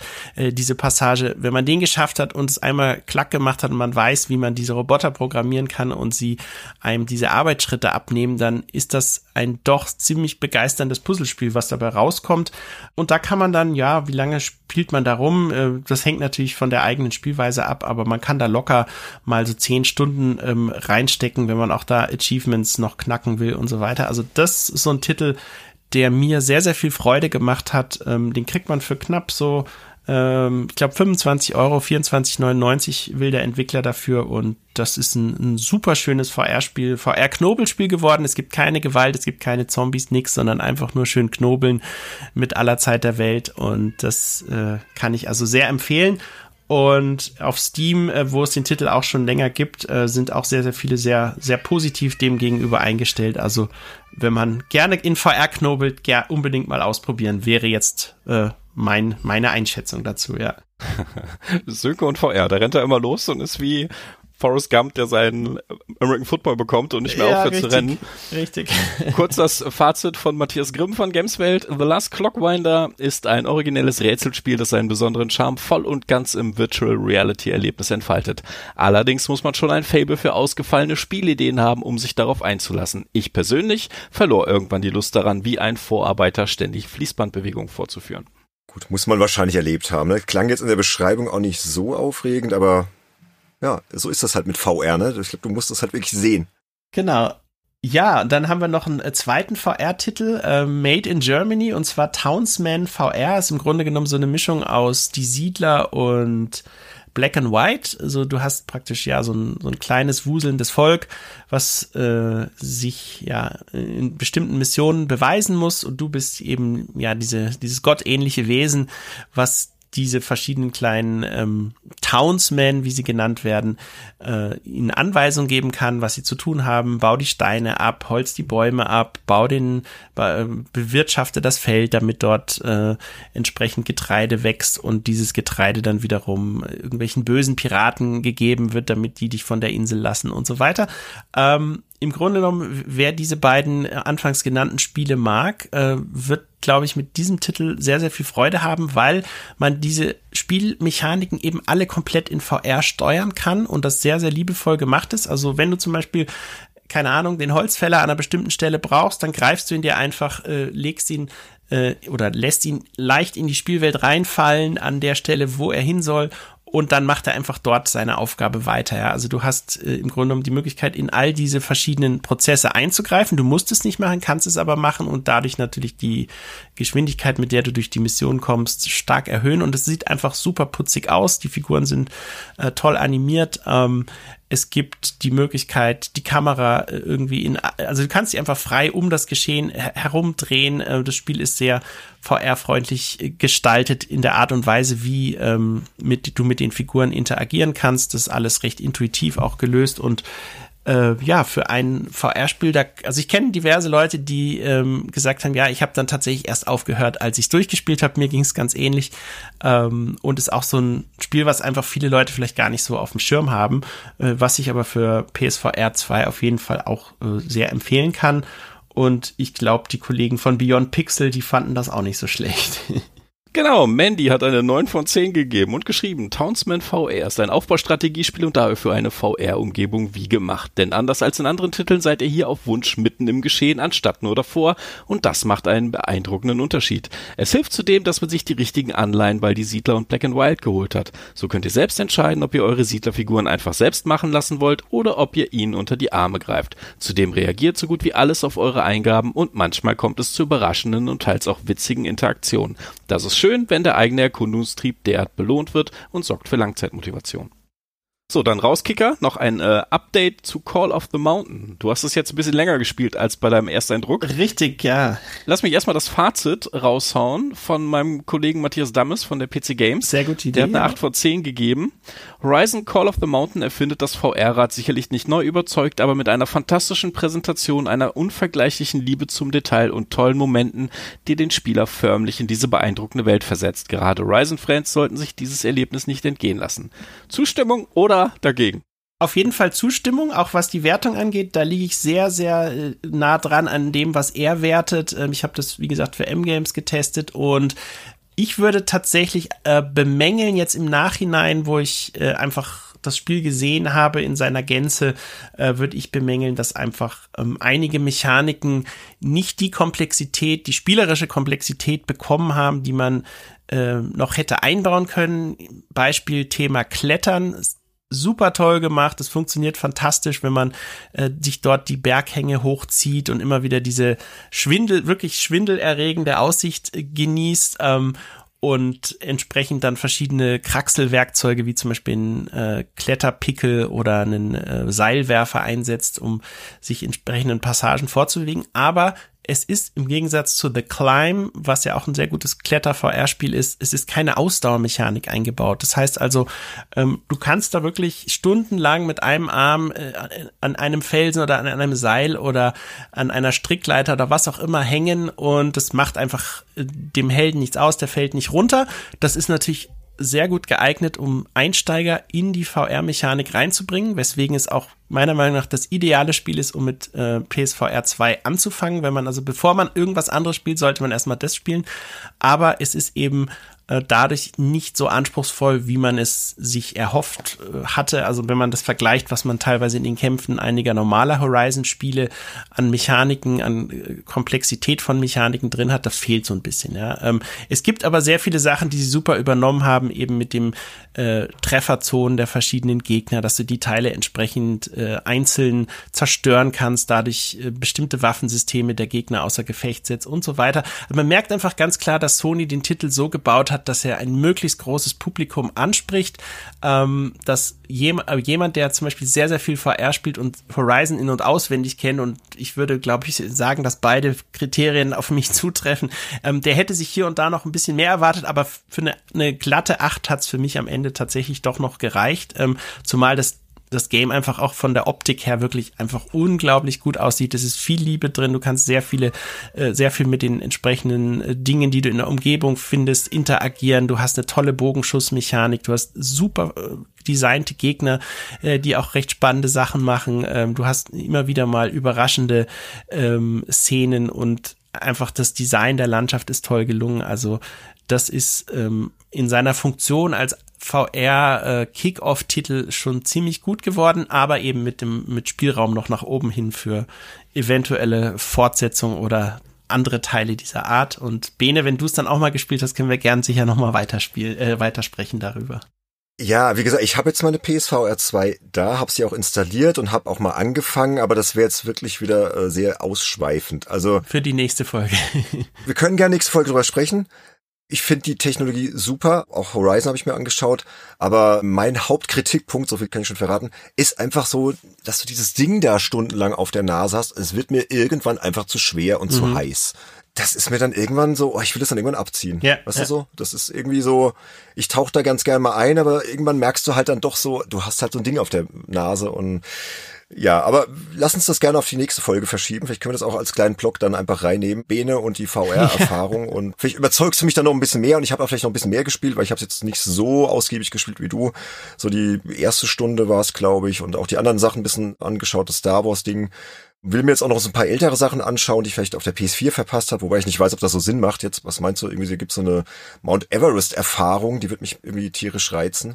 Was halt wichtig ist, die Titel sind ja nicht nativ abwärtskompatibel. Das heißt also, wenn es nicht tatsächlich einen Patch, und den gibt es Gott sei Dank für viele wichtige Titel, wenn es den aber nicht gibt, äh, wirst du das gar nicht auf der neuen Brille äh, ausprobieren können, ja. Das weiß ich bei dem jetzt speziell nicht, das müsste ich mal schauen. Genau, das müsstest du halt von Fall zu Fall dann nochmal überprüfen, aber zum Beispiel so Titel wie Moss äh, oder Moss 2 oder hier auch äh, No Man's Sky und so weiter, denen wurden ähm, VR-Updates spendiert, die den Titel teilweise auch wirklich nochmal deutlich besser machen, ja. Ähm, einfach weil das Tracking bei der neuen Brille auch besser funktioniert. Aber auch das, glaube ich, können wir uns für die nächste Folge nochmal aufsparen und da kann ich sicherlich auch nochmal mehr Feedback geben, was ich von anderen Leuten gehört habe, was sie an der Brille toll finden, aber was sie eben auch, was nicht so gut funktioniert. Und da kommen wir zu dem Punkt, den du genannt hast, mit dem äh, sehr lange Aufsetzen und irgendwann wird's einfach zu viel und man muss raus und man braucht bisschen frische Luft und äh, ja, genau es drückt am das, Kopf ja. oder irgendwie die Brille ist, wird unscharf, weil man, weil sie irgendwie verrutscht ist aus der Position, wo der Sweet Spot ist und so weiter. Aber ähm, das ist, glaube ich, etwas für die nächste oder übernächste Folge dann nochmal. Also können wir gerne als kleinen Blog in der nächsten Folge machen. Da habe ich auch noch mal eine kleine Hausaufgabe für den nächsten Podcast, noch mal ein bisschen tiefer einzutauchen, noch ein bisschen die Aversionen ablegen, ja, vielleicht sehe ich es dann auch anders. Vielleicht hat der Andy bis dahin schon seine neue Brille. Das wäre gut, ja. Genau. Gut, dann sind wir mit diesem Blog durch und gehen rüber ins Feedback.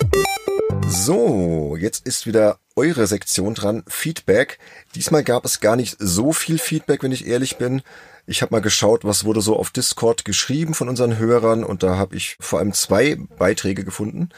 Der erste ist von Tim Hildebrand, ist Feedback zu Folge 67. Da schreibt der Tim, Liebe für Andys Liebe für Hi-Fi Rush.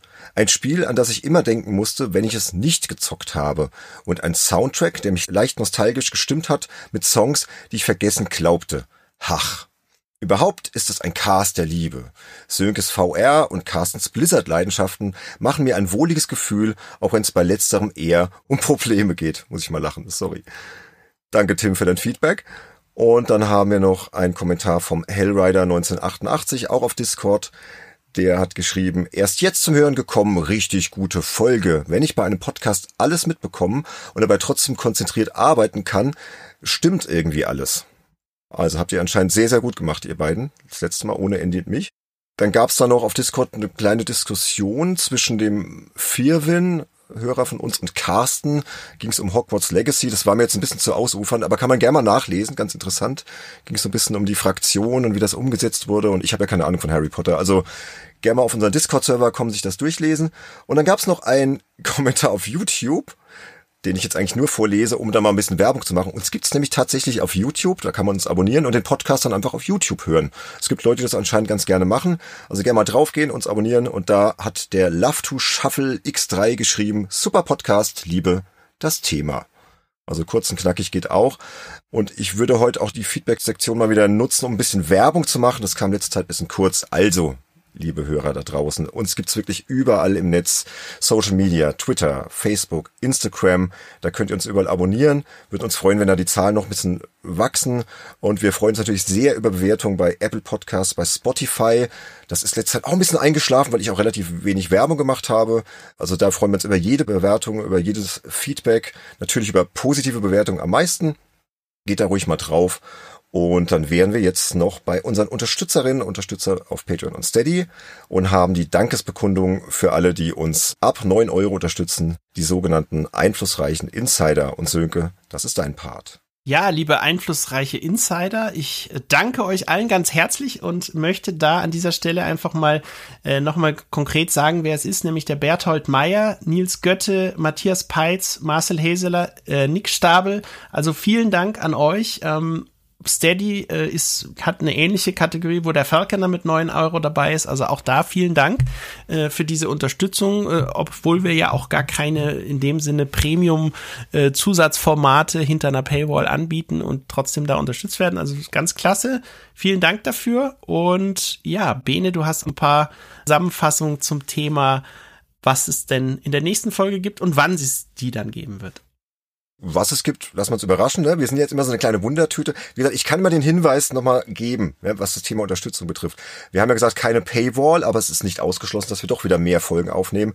Dann muss natürlich aber ein bisschen der finanzielle Background stimmen. Ihr habt ja vielleicht auch heute nochmal ein bisschen Einblicke bekommen, wie sehr wir eingebunden sind. Und wenn wir aber sagen, hey, wir können hier ein bisschen uns da auch finanzieren, dann ist das absolut nicht abwegig, dass wir wieder öfter zu hören sind. Aber da muss natürlich einfach der Bock da draußen da sein. Überlegt euch einfach, unterstützt uns gerne. Ansonsten alles wie immer kostenlos zu hören. Unser Archiv ist ja auch noch da. Also ich glaube, es gibt noch genug Games Insider im Netz. Und wie gesagt, auch auf YouTube. Schaut euch da gerne mal um. Ansonsten die nächste Folge erscheint am vierten Freitag wieder des Monats im April. Das ist der 28.04. Thema, wie gesagt, schauen wir mal, vielleicht auch ein bisschen das erweitern, was wir heute so angerissen haben, aber lassen wir uns alle mal überraschen. Und da freue ich mich schon wieder sehr drauf und mal schauen, ob wir dann wieder zu viert sind oder zu dritt oder zu zweit. Mal gucken. Wir sind da zurzeit sehr flexibel. Auf jeden Fall hören wir uns da draußen wieder Ende April. Und dann sage ich vielen, vielen Dank, Jungs, für diese schöne Folge und macht's gut. Bis zum nächsten Mal. Tschüss. Tschüss. Tschüss. Ciao, ciao.